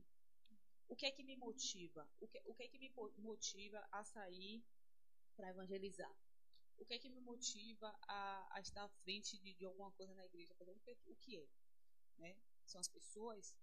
São, é, é, enfim, ou é o próprio Deus? Né? Ou é o próprio Cristo? Porque eu quero ser igual a Cristo. Então eu sempre me pergunto isso, estou sempre me policiando com isso. Porque se a nossa motivação não for o amor de Cristo, acho que a gente está perdendo tempo. Está perdendo tempo. Você ia falar desculpa, Bê. meu, meu, meu pensamento voou, eu ia falar uma coisa que eu esqueci completamente. Você ia falar alguma coisa quando a gente falou de ser parecido com Cristo. Quando a gente está falando sobre isso. É, a lição também fala um pouco sobre a questão das emoções de Deus, né? Sabe, gente, às vezes a gente pensa que Deus é, ele é um ser é, impessoal, que Deus não tem sentimentos, é como se fosse uma pedra frio, mas não, né? Durante muito tempo a, a, a teologia ela tratou é, como se Deus não tivesse sentimentos, né? É um termo que é usado a, a impassibilidade de Deus. E o pensamento cristão foi durante muito tempo moldado nisso, como se Deus não, não tivesse sentimentos. E Deus, embora é, ele seja Deus, mas claro que Deus sente tristeza, Deus sente alegria, é?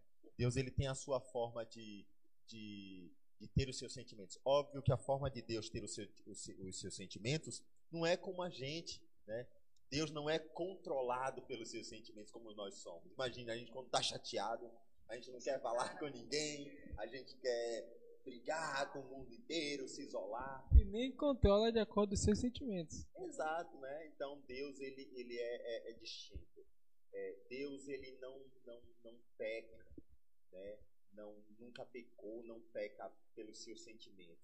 A ira de Deus, né, quando a gente se ira, naturalmente a gente vai pelo caminho do pecado. Deus, quando se ira, ele sempre tem razão. A Deus se manifesta de, de uma forma que é, isso é demonstrado através de Oséias. Né? Ele, inclusive, faz nos sentir como seres humanos através da sua palavra. Ele diz assim: Olha, eu vou fazer com que seres humanos entendam de alguma forma como eu me sinto. Aí foi o caso do Oséias.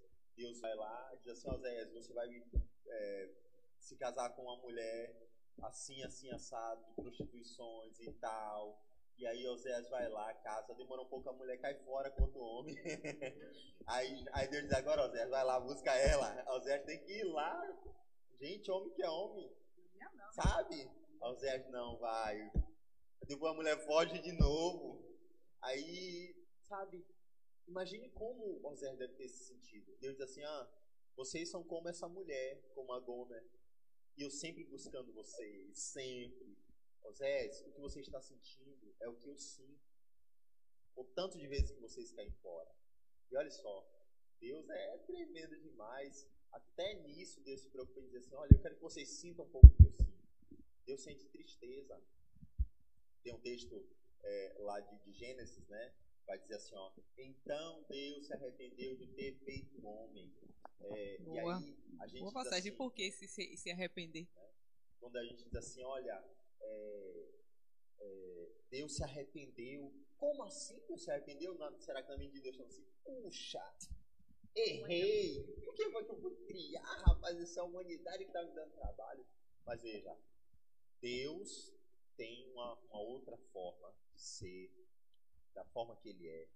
É, existe duas palavras para arrependimento, tá? Existe a palavra chuve, ou chuve, né, para arrependimento. E existe a palavra nahan. Naturalmente essa palavra em hebraico, né? Naturalmente quando é esse arrependimento diz assim, pô, rapaz, me arrependi. Puxa, não era para eu ter feito isso. É um arrependimento humano, é chuva. Eu me arrependi. Puxa, mas para Deus a palavra lá não é chuva. Tipo, pô, me arrependi de ter feito isso. É a palavra nahan. Nahan é, é, é como se fosse assim, o o cavalo, quando ele corre ele está ofegante, quando ele para, ele fica ofegante. Você vê que ele ofega. A palavra que está lá é essa, Nahan. Quando Deus viu a maldade do coração, viu que o ser humano criado à sua imagem e semelhança havia se distanciado tanto dele, Deus ele agora sofre. É como se Deus ficasse ofegante. Sofrendo, Deus estava sofrendo ao ver um ser humano criado à imagem e semelhança dele, se afastou tanto dele, estava fazendo coisas absurdas. E Deus sofreu ao ver o quadro deprimente que a humanidade se encontrava. Então Deus não se arrependeu de puxa, não era para ter feito esses miseráveis. Não foi esse tipo de arrependimento. Mas quando Deus viu o quadro, Deus ficou ofegante, né? Nahan é como um cavalo depois de uma disparada ficar ofegante. Então esse foi o quadro de Deus. O que isso demonstra? Que Deus tem sentimentos, Deus sente, né? Deus ele se entristece, Deus se alegra, no céu há júbilo quando o pecador se arrepende. Esse é o Deus pessoal, é o Deus que está perto do ser humano, dizendo assim: Eu estou insistindo em te salvar. Esse é Deus, né? E eu já tive experiências também, pastor. Tipo, eu gosto muito de bicho, né? Eu já tive experiências assim que. Que gente que não gosta muito como eu gosto. E de orar ao Senhor, dizer assim: Ô Senhor, eu sei que é meu gato e tudo mais. Agora há pouco tempo ele estava doentinho, eu orei ao Senhor, pedi ao Senhor: Senhor, eu entrego ele nas suas mãos, a, a saúde dele nas suas mãos. O Senhor sabe que eu gosto muito, amo muito e que importa muito pra mim. E de eu sentir é, Deus entrar com providência e tipo assim ninguém ia ligar se fosse, tipo assim, pô, Deus é o dono do mundo. Tem tanta coisa pra se preocupar, se preocupar lá com gato. Tipo, ainda vira lata da, que pegou na rua e tudo mais. E, e, tipo assim, eu sinto o cuidado de Deus. Isso eu tô dando um exemplo bem, bem, bem minúsculo. Mas tantas coisas, tantas coisas que Deus se preocupa e que eu sinto o cuidado dele. E que eu sinto, sabe, a alegria que ele dá. Tipo, quando a gente tá desanimado, que a gente, poxa, tô desanimada, de repente, tava falando sobre isso ontem de noite, de repente você sente assim aquela injeção de ânimo, que parece que alguém te deu uma vacina, sabe? Que você se anima, que você reage. Isso é muito bom. E isso prova de que Deus realmente se preocupa com os mínimos detalhes nas nossas vidas. Por mais que a gente duvide, como esse povo duvidou, né?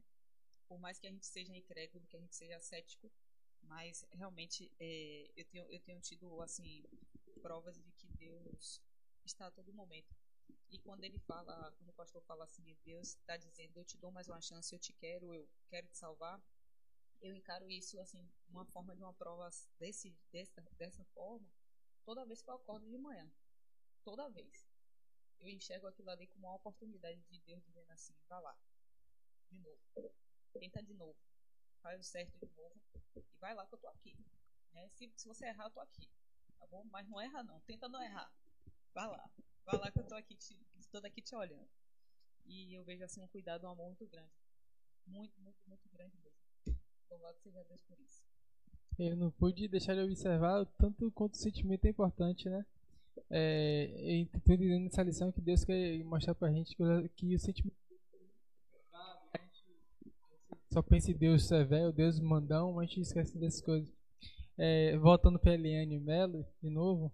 É, Quantos- é, toda é, semana é, tá toda aqui, semana a gente fala Toda dela. semana ela tá aqui. E Inclusive, aí. Tem que chamar ela. Tem que pô. chamar ela, pô. Já pensou, rapaz? Um dia, um dia. E aí, no, na caixinha de perguntas dela, tem muitos relatos de mulheres falando, rapaz, eu não sei falar com meu marido, ele me liga." E ela fala, só que eu falar pra ele como você se sente. Porque quando a gente vê que o outro sofre, a gente acaba tendo empatia. Eu falei isso pra minha esposa. Fala de sentimentos que a gente acaba é, tentando entender como se fosse a gente. E aí Deus tá falando, olha, você já me conhece, mas de uma forma totalmente equivocada. Eu também sinto, sinto como vocês. Então mudem um pouco, pensem diferente. E eu. É por isso que Deus ele deu para cada um de nós o, o melhor modelo, né? Jesus. E como fala, né, já na, na lição de hoje, né, tá falando sobre Jesus é o Yahvé. Aquele que, que esteve lá no Antigo Testamento é o mesmo que está no Novo Testamento. Ou seja, aquela ideia que muitas pessoas têm de Deus ser o rigoroso, o frio do, do, do Antigo Testamento, é jogada por terra com Jesus no Novo Testamento. Porque Jesus ele mostra o seu amor, a sua bondade. Ele mostra como, como Deus é de fato. Entende? E ele parece assim, como se ele falasse assim: Eu sei como é que eles vão me inter- interpretar daqui por diante. Eu sei que eles vão achar que no Antigo Testamento que é algo muito rígido. Por isso, eu vou e mostrar para eles como de fato é. Para que não haja dúvida, sabe? Para que não haja tipo algo assim, talvez ele seja, é, é, talvez Deus seja rigoroso, entende? Mostrando através de Jesus Cristo, ele, ele mostrou que é um amor, é o amor, é o cuidado. Pastor, eu tenho uma pergunta para te fazer, é, referente ao, ao que é tipo um jargão aí que a galera fala aí, que principalmente quando a pessoa tá tipo querendo com sede de justiça, né? Aquela justiça que nós seres humanos é, queremos. E aí muitas pessoas falam assim, é? Deus é amor, mas Deus também é justiça. A Bíblia fala isso, que Deus é amor. Já ouvi muito isso. Quando a Bíblia fala que. Não sei se é a Bíblia que fala, tá? Não sei se também é um ditado popular. É chamado de. Esqueci o nome agora. Porque tem alguns ditados que é tão presentes que dizem que estão na Bíblia, né? Eu esqueci o termo que uso agora. Mas quando Deus fala, qual a definição que o senhor daria quando fala assim que Deus é amor, mas também é justiça? Nós, seres humanos, a gente não consegue ser é, ou, ou- ou apresentar é, sentimentos antagônicos sem é, tender de um lado para o outro. Deus ele consegue ser amor e ser justiça sem que uma coisa anule ou cancele a outra. Deus ele é assim.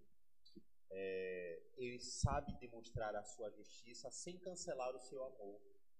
E o seu amor também não cancela a sua justiça. Nós, seres humanos, contaminados pelo pecado, a gente não consegue ser uma coisa ou outra, sabe? Quando a gente é, é bonzinho, a gente, é, me refiro assim, do ponto de vista humano. Quando a gente é bonzinho, naturalmente somos bobinhos, né? E deixamos muitas vezes de ser prudentes, de colocar um freio em determinadas pessoas em situações. E termina assim que pessoas podem entender de um lado para outro.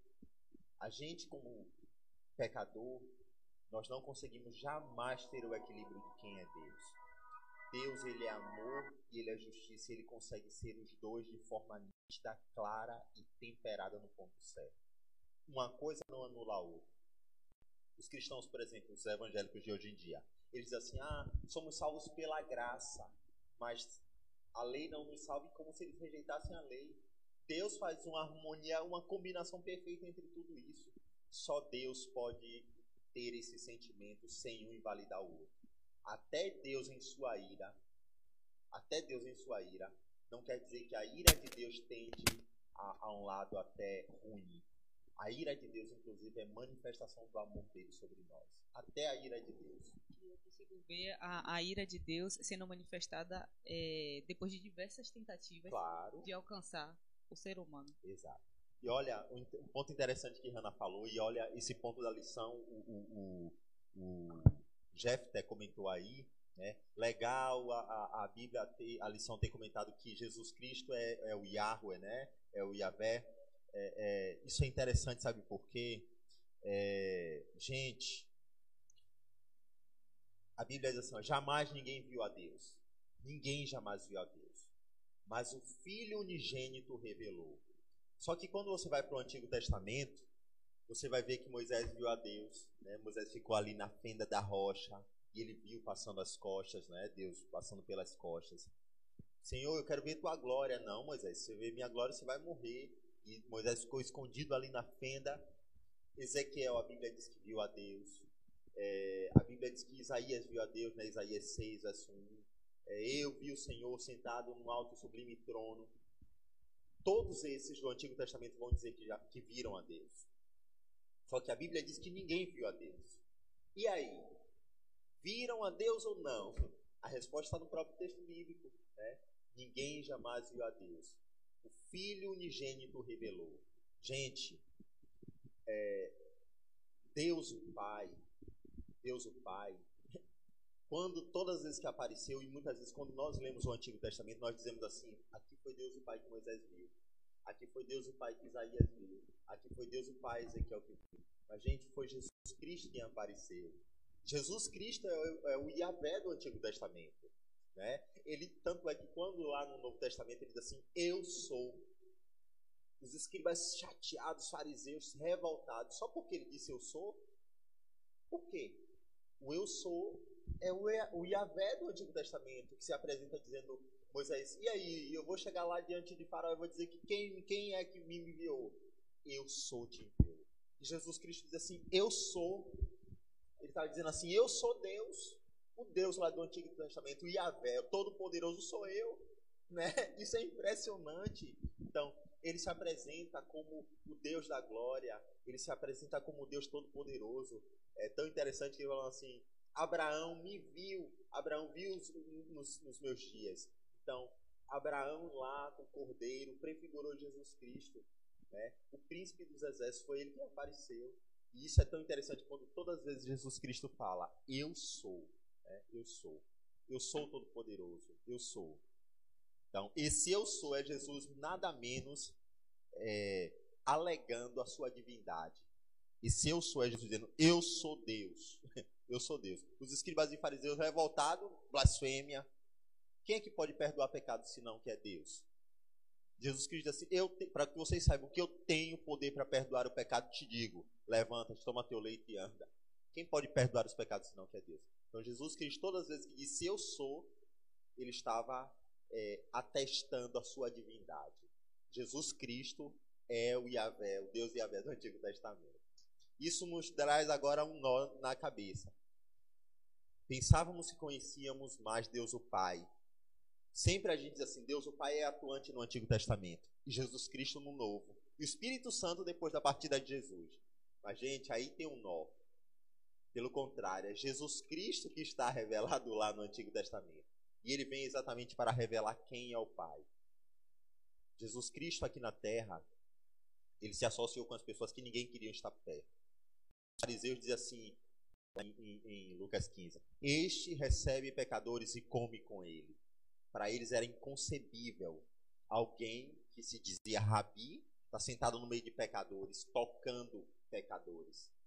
Jesus Cristo veio revelar exatamente o caráter de quem era Deus, dizendo: Deus ama tanto o pecador que ele insiste para com o pecador e quer salvar. É esse que é Deus. Né? Jesus Cristo vem revelar exatamente quem é Deus. Cada dia que passa, eu sou mais apaixonado ainda por Jesus porque ele diz quem ele é, revelando-se dia a dia ser quem é Deus. né? Chega a ser emocionante, velho.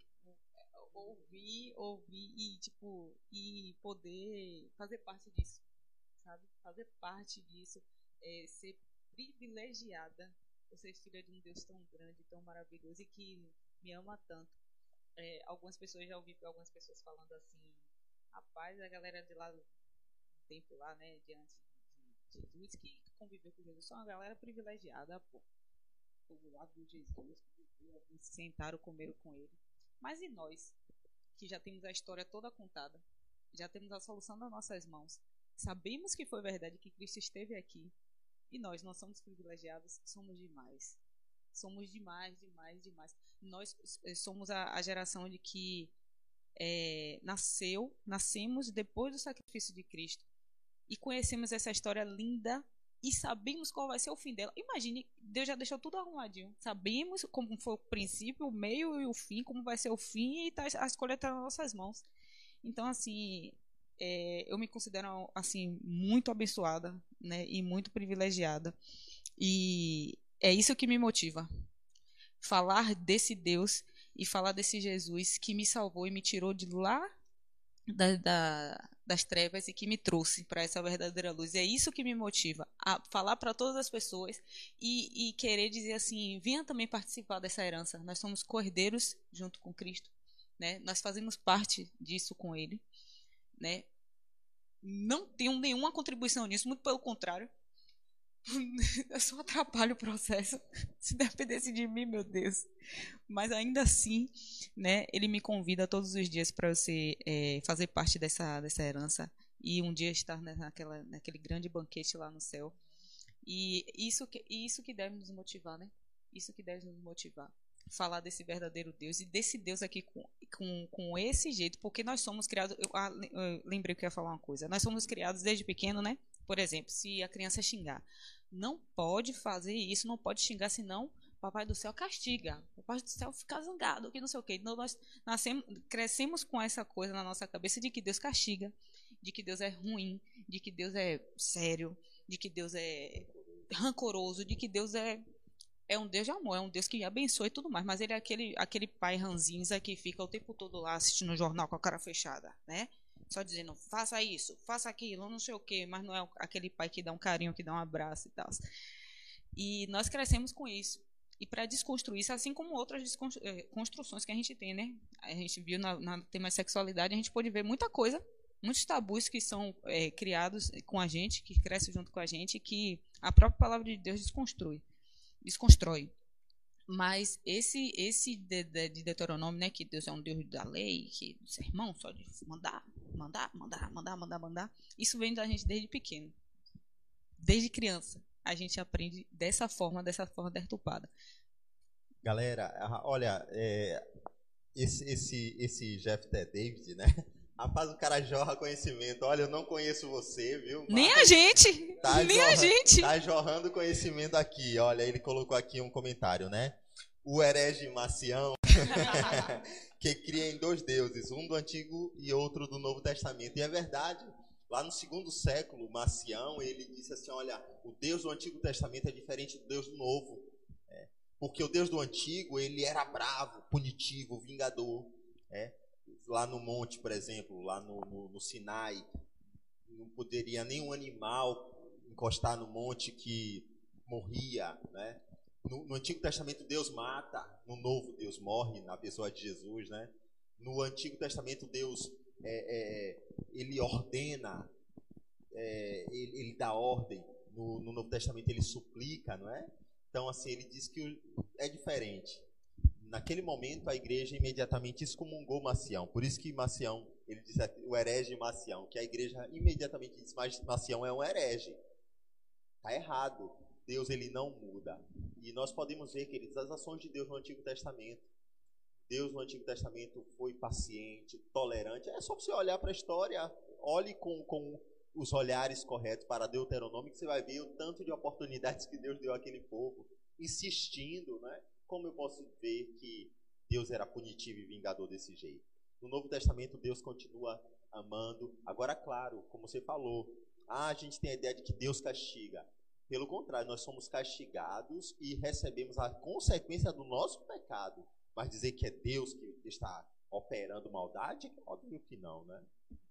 É, a gente pode ver, né, é, quando a gente leva uma vida desregrada, por exemplo, comendo coisas que vai prejudicar a nossa saúde, é, bebendo, usando droga, uma hora essa conta vai chegar. Claro. E aí, quando essa conta chega, que os rins para, né? Que começa a ter problemas, que o corpo começa a responder e fala: Oh, meu Deus, por que você está fazendo isso comigo? O que, é que foi que eu mereci, meu Deus, para estar tá passando por isso? Mas é como o pastor Israel acabou de falar: são coisas que nós plantamos e que certamente vamos colher lá na frente, né? Essa é a realidade. Teve uma pergunta aqui mais para trás, né? Que eu não quis fazer também, porque eu também saí do contexto, mas ele não foi nenhuma pergunta, foi um, um conselho, uma dica que o Jeffter David deu. Jeffter, nós queremos te conhecer, tá? Se manifeste lá no Instagram. A gente tem o Instagram lá, Jovenscast, como é mesmo? Arroba? Arroba Jovenscast underline.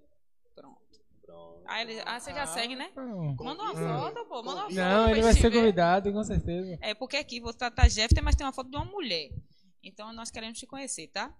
E desde já, muito obrigada pela sua participação aí de todo mundo que tá aqui. Tem gente nova aqui também, viu, gente? Vocês perceberam? Olha, eu quero ver, eu Tem gente vindo aqui, nova. viu? Aí, quero ó. assistir aí Pois esse é. episódio.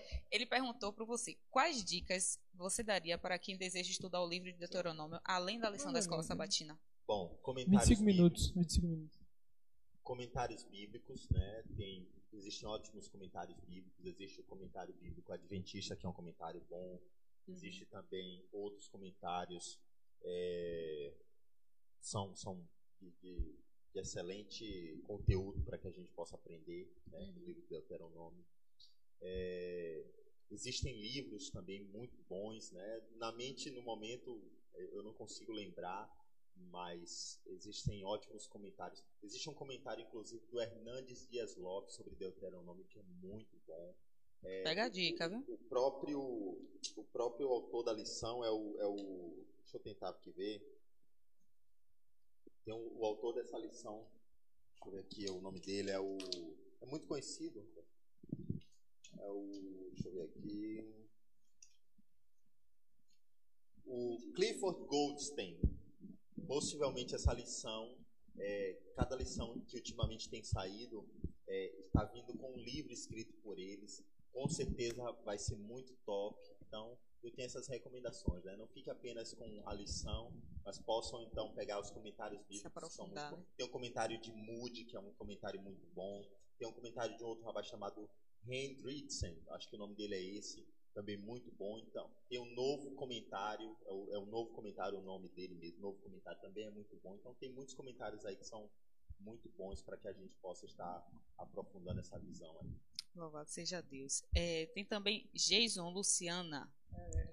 Jason, Ah. Jason, ja, Ah, é da associação. Jason. Da, Jason? da CPB, Isso. Jason. Um abraço aí pro Jason. Jason Grande eu abraço. CPB, eu não lhe vi, viu, meu amigo?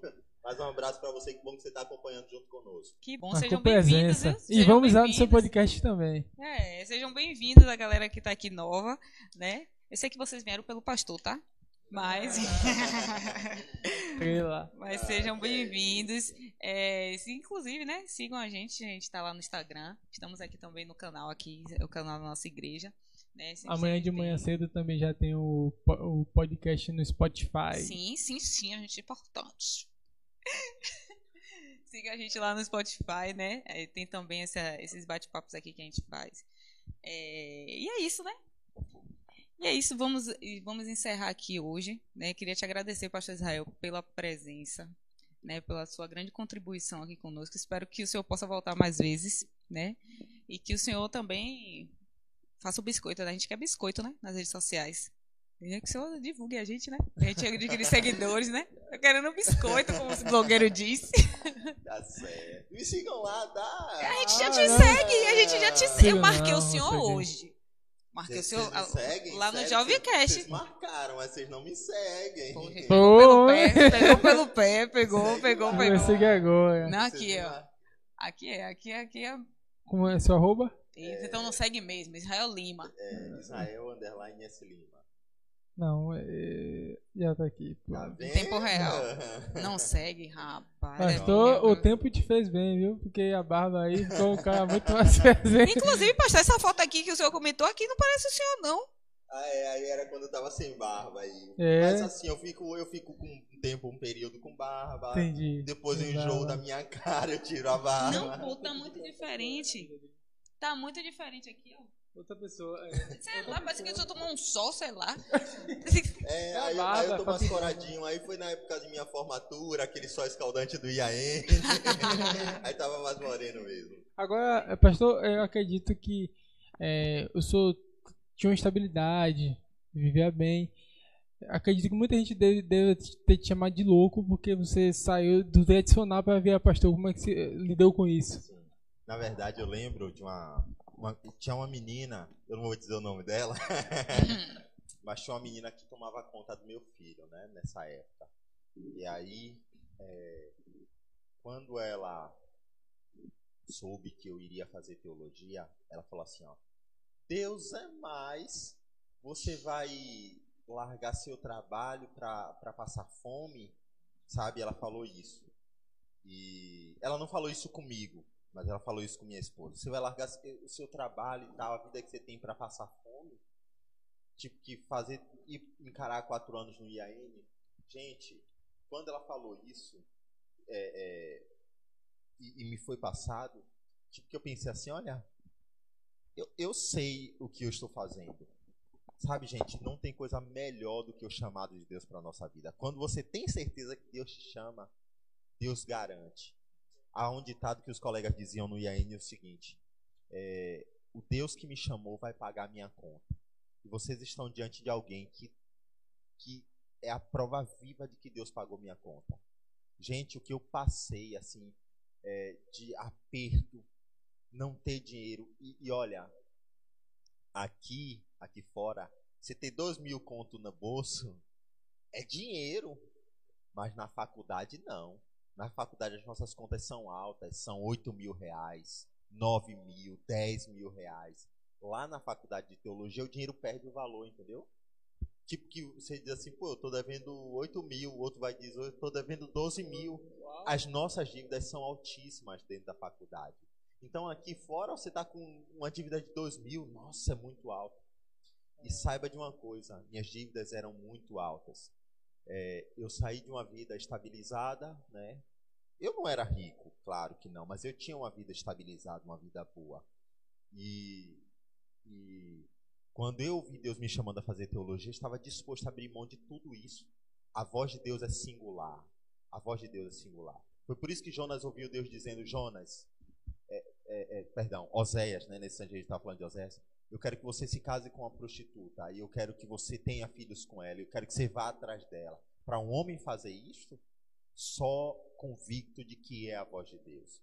Então eu tinha a convicção de que era a voz de Deus. E eu larguei tudo e fui para o curso de teologia.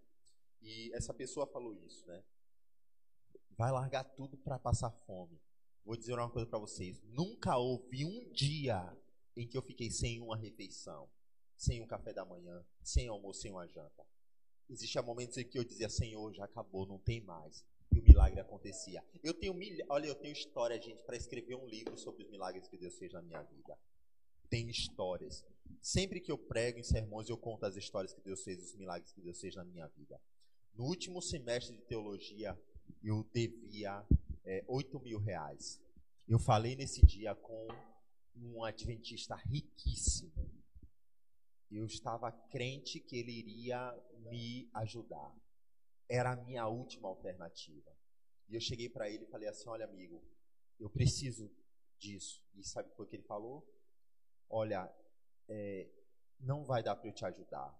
Eu tenho projetos em tal país, em tal país, em tal país, em tal país, e hoje eu estou ajudando pessoas em calamidades. Se há um terremoto em algum lugar, essas grandes catástrofes, ele ajuda essas pessoas. Pense em vários países.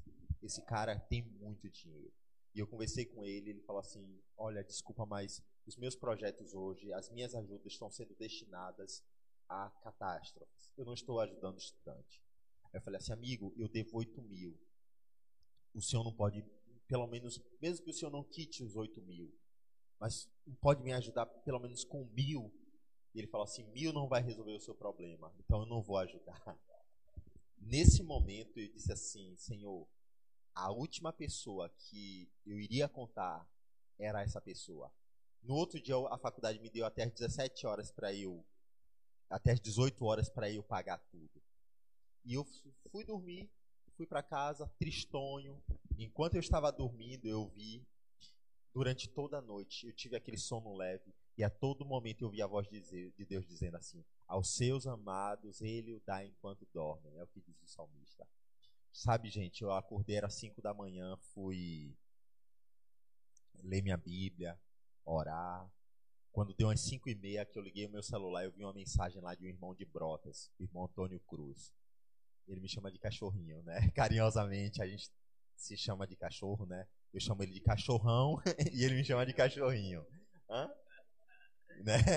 E, e ele, é, e aí, cachorrinho? E eu chamo ele de cachorrão, né? E aí ele falou assim, cachorrinho, é, você segura a benção aí. Era em torno de R$ 1.100. Gente, aquilo ali foi um combustível para mim. Durante aquele dia, só vi depósito caindo na minha conta. No final do dia, tinha mais de 8 mil, que deu para eu pagar a faculdade, os aluguéis que tinha atrasado, conta de luz atrasada.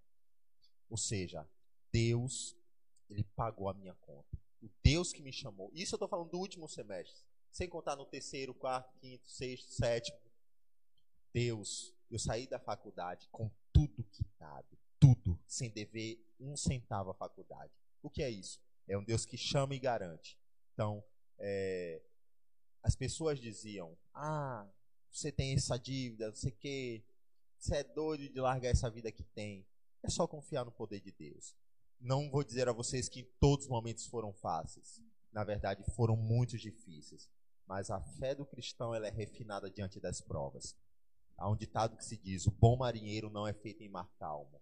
E sabe, vocês estão diante de um marinheiro experimentado pelas tormentas do mar, né? das dívidas de faculdade. E eu sei que ainda eu tenho muito a crescer, eu tenho muito a aprender. Eu sei que Deus ainda quer me conduzir a, a, a mais além de onde eu, eu, tenho estado. E a nossa vida é assim, é testada por Deus. E eu só quero confiar mesmo nele e dizer, Senhor, continue dirigindo a minha vida. Isso só, é, é você só confirma o pensamento que eu tinha. Eu perguntei a Jota.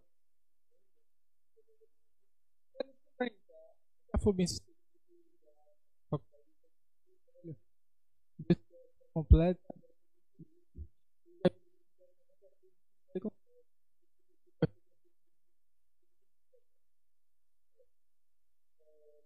É... Aqui a gente admira alguns pastores pelos belos sermões. E o pastor Luciano é, é a referência, é o supra-sumo de, de qualidade. E o senhor vem Porra. Não, não, não, não, me perdoe os outros pastores, mas a gente admira bastante, sabe mesmo? É tanto que a gente brinca.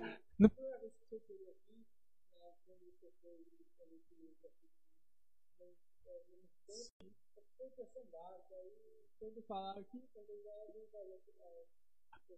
O pessoal descrente quando o senhor vem tanta história. Eu... De mente, viu, cara? Obrigado aí por me colocar um pouco abaixo do, do pastor Luciano. É, mas de verdade. Eu ainda prefiro nosso pastor Gilson. Amo o Senhor, Não, pelo amor de Deus. Eu amo o Senhor mesmo. Não quero nem me meter nisso aí, viu? Não quero nem me meter nisso aí. Eu amo os três, eu amo a pregação dos três, né? E a gente pode ver, né? De onde é que vem isso? Vem dos céus. Pregação de verdade. É. Não é amor de pregação. Fica o meu carinho aqui, né? Na verdade, existe é, momentos, é, pra, claro, para tudo, tem dias que a gente, é, é, devido a tanta correria, né, a gente faz uma coisa aqui, outra aqui, outra aqui, né? Eu acho que nesse dia aí, no, no que eu vim aqui da primeira vez, inclusive, eu estava numa correria tremenda, mas isso não é desculpa para pregar um sermão, né, menos, mas enfim, é, eu sempre creio assim, existem sermões que às vezes eu prego e digo assim, hoje eu não fui bem, mas tocou de forma profunda uma pessoa. Pode não ter tocado todo mundo, mas uma pessoa disse assim, que baita é o sermão. suficiente. Sabe? Então, é, às vezes a mensagem vai em direção à nossa vida e, é Deus quem faz isso, né? Direciona, é o Espírito Santo quem direciona. Mas de alguma forma eu fico feliz demais em saber que vocês têm um, um apreço por mim, um carinho por Temos mim. sim. E, e é isso aí. Saiba que a recíproca é verdadeira. Que bom, que bom. É, ele ainda tava falando que seu microfone estava baixo. Agora é tarde. É, é, só uma última pergunta. É, foi falado sobre dons. Como é que a pessoa identifica qual é o seu chamado, qual é o seu dom? Rapaz, eu pensei nisso, sabe? É, pensei em fazer essa pergunta. Tá, é, veja, antes de responder sua pergunta, eu quero dizer, queridos, que os dons são dados pelo Espírito Santo. Né? É o Espírito Santo quem distribui os dons segundo a necessidade. É, eu, particularmente, acreditem, eu sou uma pessoa tímida. Sim. É... Parece não, pastor. Deixa eu explicar para vocês. Existem graus de timidez. Não é porque uma pessoa é tímida que Não é fala em público, todo né? mundo no mesmo patamar. Existem graus de timidez. E eu era muito tímido, muito. É, eu nunca achava que eu iria falar em público. E para vocês terem ideia, assim, ó, eu sou uma pessoa. Hoje eu tenho vencido muito isso, principalmente depois do teológico. Eu venci muito isso. É, mas eu sou uma pessoa que naturalmente eu chego num lugar e eu não vou ficar puxando conversa com ninguém, como essa moça que você conheceu no, no ponto de ônibus. Então, se eu chegar no banco, o máximo que eu vou falar com vocês é bom dia, boa tarde, só. Eu não vou ficar, hein, porque isso e puxando conversa. Então, eu sempre fui muito retraído na minha. É, e assim, a igreja me ajudou muito, né? Primeiro, eu acho que Deus derramou o dom sobre a minha vida. Mas um dom, ele precisa ser desenvolvido. O dom não é algo que é derramado e você já está altamente capacitado. Então, o dom, ele é desenvolvido. E aos 13 anos de idade, é, eu, eu comecei então a pregar e isso foi desenvolvido. Gente, se eu, aos 13 anos de idade, com o meu primeiro sermão pregado, se eu dissesse assim, se eu julgasse o meu dom por aquilo, coitado de mim, porque foi uma negação meu primeiro sermão. Falei demais, li demais, passei do horário. Eu lembro, deixa eu contar uma historiazinha para vocês aqui. Vê se o tempo já, já encerrou aí, viu? É, Poderoso chefinho aqui, viu?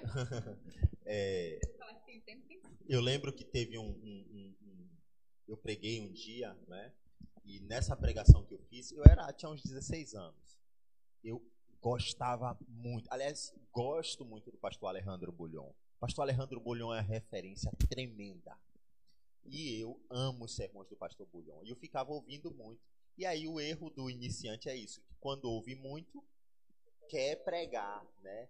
É, eu não queria pregar como o Alejandro Bulhon, querido, eu sotaque, né?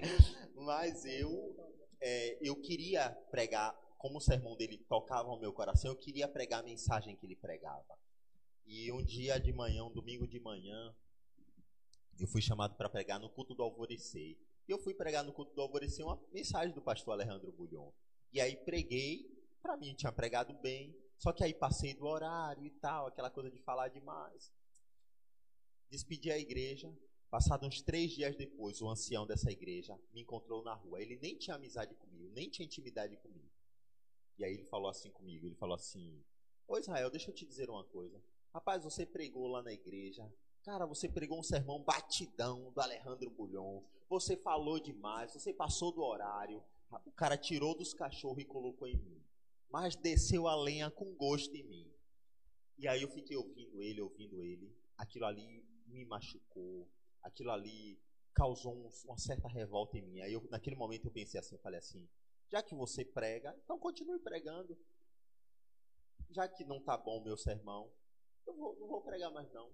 Vou deixar para você que é pregador. Aquele foi o meu sentimento na hora. Só que eu não falei nada. Eu saí dali. Saí dali chateado, triste, sabe? E mas depois eu parei para refletir naquilo que ele falou. Eu falei assim, não é que ele tem razão. Todo, eu preguei um sermão que todo mundo já sabe, pelo menos a grande maioria já conhece. Eu passei do horário. Isso é chato, né?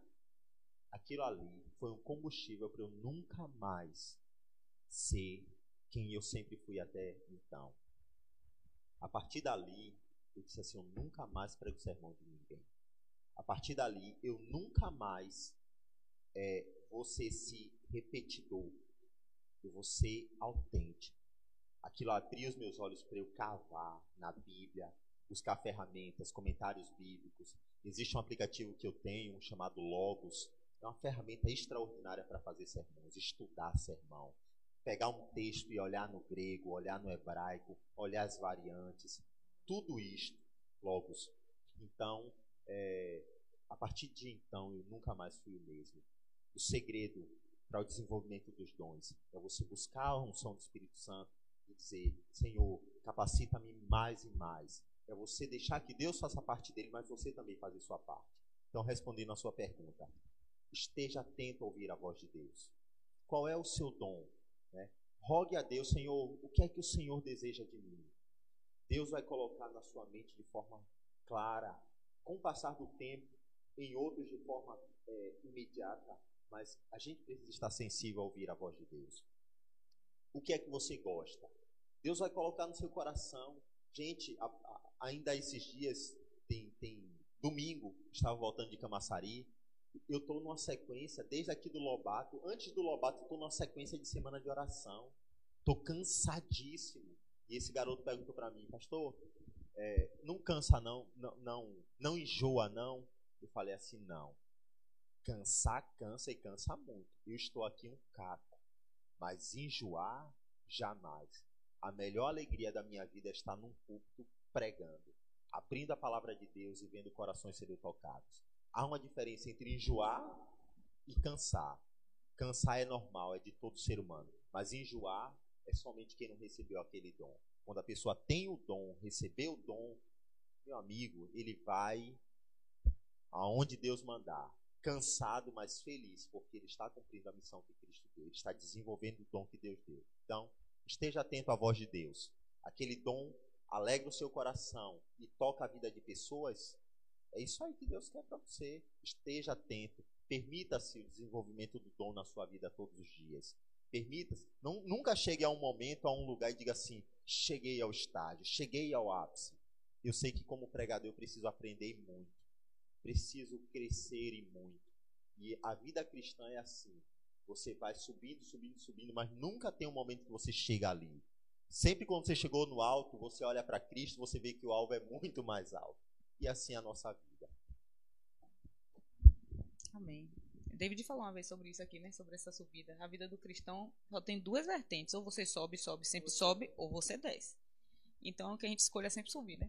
Subir, subir, subir, subir até. Muito bom, muito bom. Bom, Hans, o senhor vai fazer a oração final. Queridos, é, ao terminar esse, para terminar esse podcast, eu quero dizer algumas coisas para todos nós. O livro de Deuteronômio é um livro extraordinário. Moisés recapitula toda a vivência do povo, mas Moisés não encerra. Moisés é, morre diante ali do Monte Nebo, né, na, do Pisga, e Moisés diz assim: Eu queria ver a terra, mas tinha algo muito maior para ele. Ali Moisés morre, é sepultado pelo Senhor, e então Josué termina de escrever o livro de Deuteronômio. É, aparentemente, do ponto de vista humano, é, foi um fracasso a vida de Moisés. Liderou, liderou, liderou, mas não entrou no sonho. Não entrou na terra que ele tanto sonhava. Mas Deus tinha algo melhor para ele. Saiba, gente, que Deus sempre vai ter o melhor para todos nós. Deus sempre tem algo grandioso quando nós nos colocamos nas mãos dele e dizemos: Senhor, conduza todas as coisas. Deuteronômio é essa carta aberta de Deus dizendo: Eu quero me relacionar com você. Eu quero salvar você. Eu não desisti de você. Você é meu, porque eu tenho um sonho precioso para você. Continuemos assim, firmes em Deus. Continuemos buscando mais e mais a presença dele, na certeza de que ele vai conduzir a nossa vida se formos obedientes à sua voz, à sua palavra. E é isso. Que sejamos fiéis a Deus como Moisés foi. Que sejamos fiéis a Ele como Josué, que terminou o livro, foi. Na certeza de que Deus sempre será fiel para conosco. Amém? É de enfeite? Hã? Olha, alguém me cobrou aqui semana passada quando viu lá minha minha ah, coleção né, de livros. Ah. Inclusive, eu senti um pouco de inveja santa da parte de vocês. Viu? Foi mesmo, foi Já mesmo. pediram perdão? Desumilde, né? Desumilde, né? Ele. E eu trouxe aqui um livro para vocês, né? Esse livro, eu não sei como vocês vão sortear, mas vocês façam aí uma forma de sorteio. É para os apresentadores, é pastor? Eu, eu, não sei, vocês decidem aí, né? Pastor. O, olha, tem, tem alguns convidados que merecem esse livro. Verdade. Se Jeff eu é, é um grande candidato. É um grande candidato. E aí, GFT? GFT, GFT, não sei. É o livro, tá? A Vitória da Igreja na Crise Final. Gente, eu trouxe esse livro por um seguinte motivo. Estamos vivendo em tempos terríveis. E, sabe, com ecumenismo por aí e também ecumenismo, né? Não somente ecumenismo, mas ecumenismo, né? Todo mundo se juntando pelo bem-estar do mundo, da natureza e tal. Tem surgido muitos questionamentos e aí, e a igreja e essa reunião de tudo. Leiam esse livro. Esse livro vai falar que a igreja, independente da perseguição que está por vir, do decreto dominical, da união das igrejas, de como nós seremos perseguidos, a igreja será vitoriosa. Glória a Deus. Então, esse livro aqui é um presentão, viu, turma? Eu não sei como os administradores desse podcast Ele já, ele já falou, esse Jafter disse que falou eu quero. Então é porque ele não leu. Ele não leu. tá? Ele falou eu aí quero. É um presente meu para vocês. Que o Hã? quê? Oh, meu Deus. Por quê, Gui? Eu sempre mofo aqui. Eu sempre mofo. É porque ele faz parte da equipe também nos bastidores, né, Sim, gente? sim. Guilherme. O Guilherme, Guilherme, o Guilherme é uma peça fundamental, porque Não, sem não. ele, essa troca de câmera aí, Não o ia áudio, rolar. Não ia rolar, viu? Nosso diretor de mídia topzera, O topzera. melhor que nós temos. né? O melhor, o melhor. Melhor. É, então, e aí, e aí, e aí, pastor? É pro Jeffter? É o senhor que vai presentear, né? Bom, olha, eu gostei dessa figura, viu? Ó, Projeto, é, primeiro, pelos comentários dele que foram muito top, sabe? Verdade, verdade. Olha, foram muito bons. Um, o- a- os comentários da Linda também foram muito bons, tá? Do Gabriel também foram bons. Enfim, algumas pessoas comentaram aí. O meu celular descarregou, foi por isso que eu não tô mais aqui acompanhando, tá? Mas realmente é, o, o, o Jeff, ele, ele falou aí o, o, o Radevarim, né? Que é o, o, o Deuteronômio, o nome é, do livro Deuteronômio, que são palavras. Ele jogou duro no, no- nos termos hebraicos. Enfim, o cara foi demais. E depois, merece. depois que o seu celular descarregou, ele ainda falou sobre uma experiência aqui, que o senhor contou. Essa experiência do pastor me lembra a experiência de Pa- Pavel. Pavel.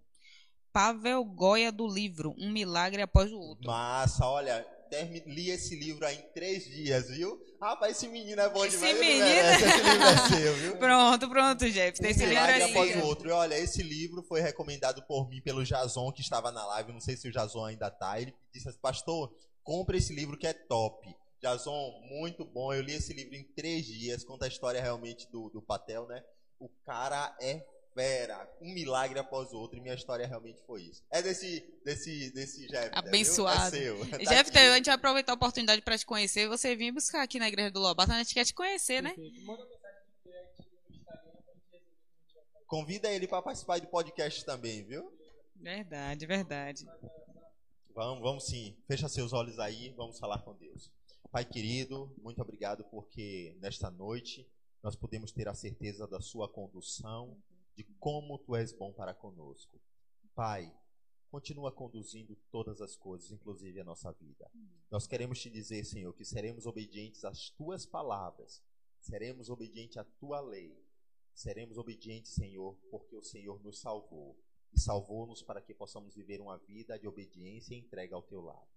Dá-nos, Senhor, a tua graça e a tua paz. Continua abençoando este podcast, continua abençoando também aos participantes, aos ouvintes, e que tudo isto, Senhor, tenha um propósito maravilhoso, continuar salvando vidas. E é em nome de Jesus que nós choramos, Senhor. Amém. Amém. Tchau, gente. Que Deus abençoe vocês. Obrigada pela participação. Tchau, galera. Até a próxima quinta. E nos acompanhe lá durante a semana no Instagram, viu? A gente já tá sempre postando coisinhas lá, né? E compartilhe, né? Biscoito, o biscoito aqui. Valeu, galera. Tchau, Deus gente. abençoe.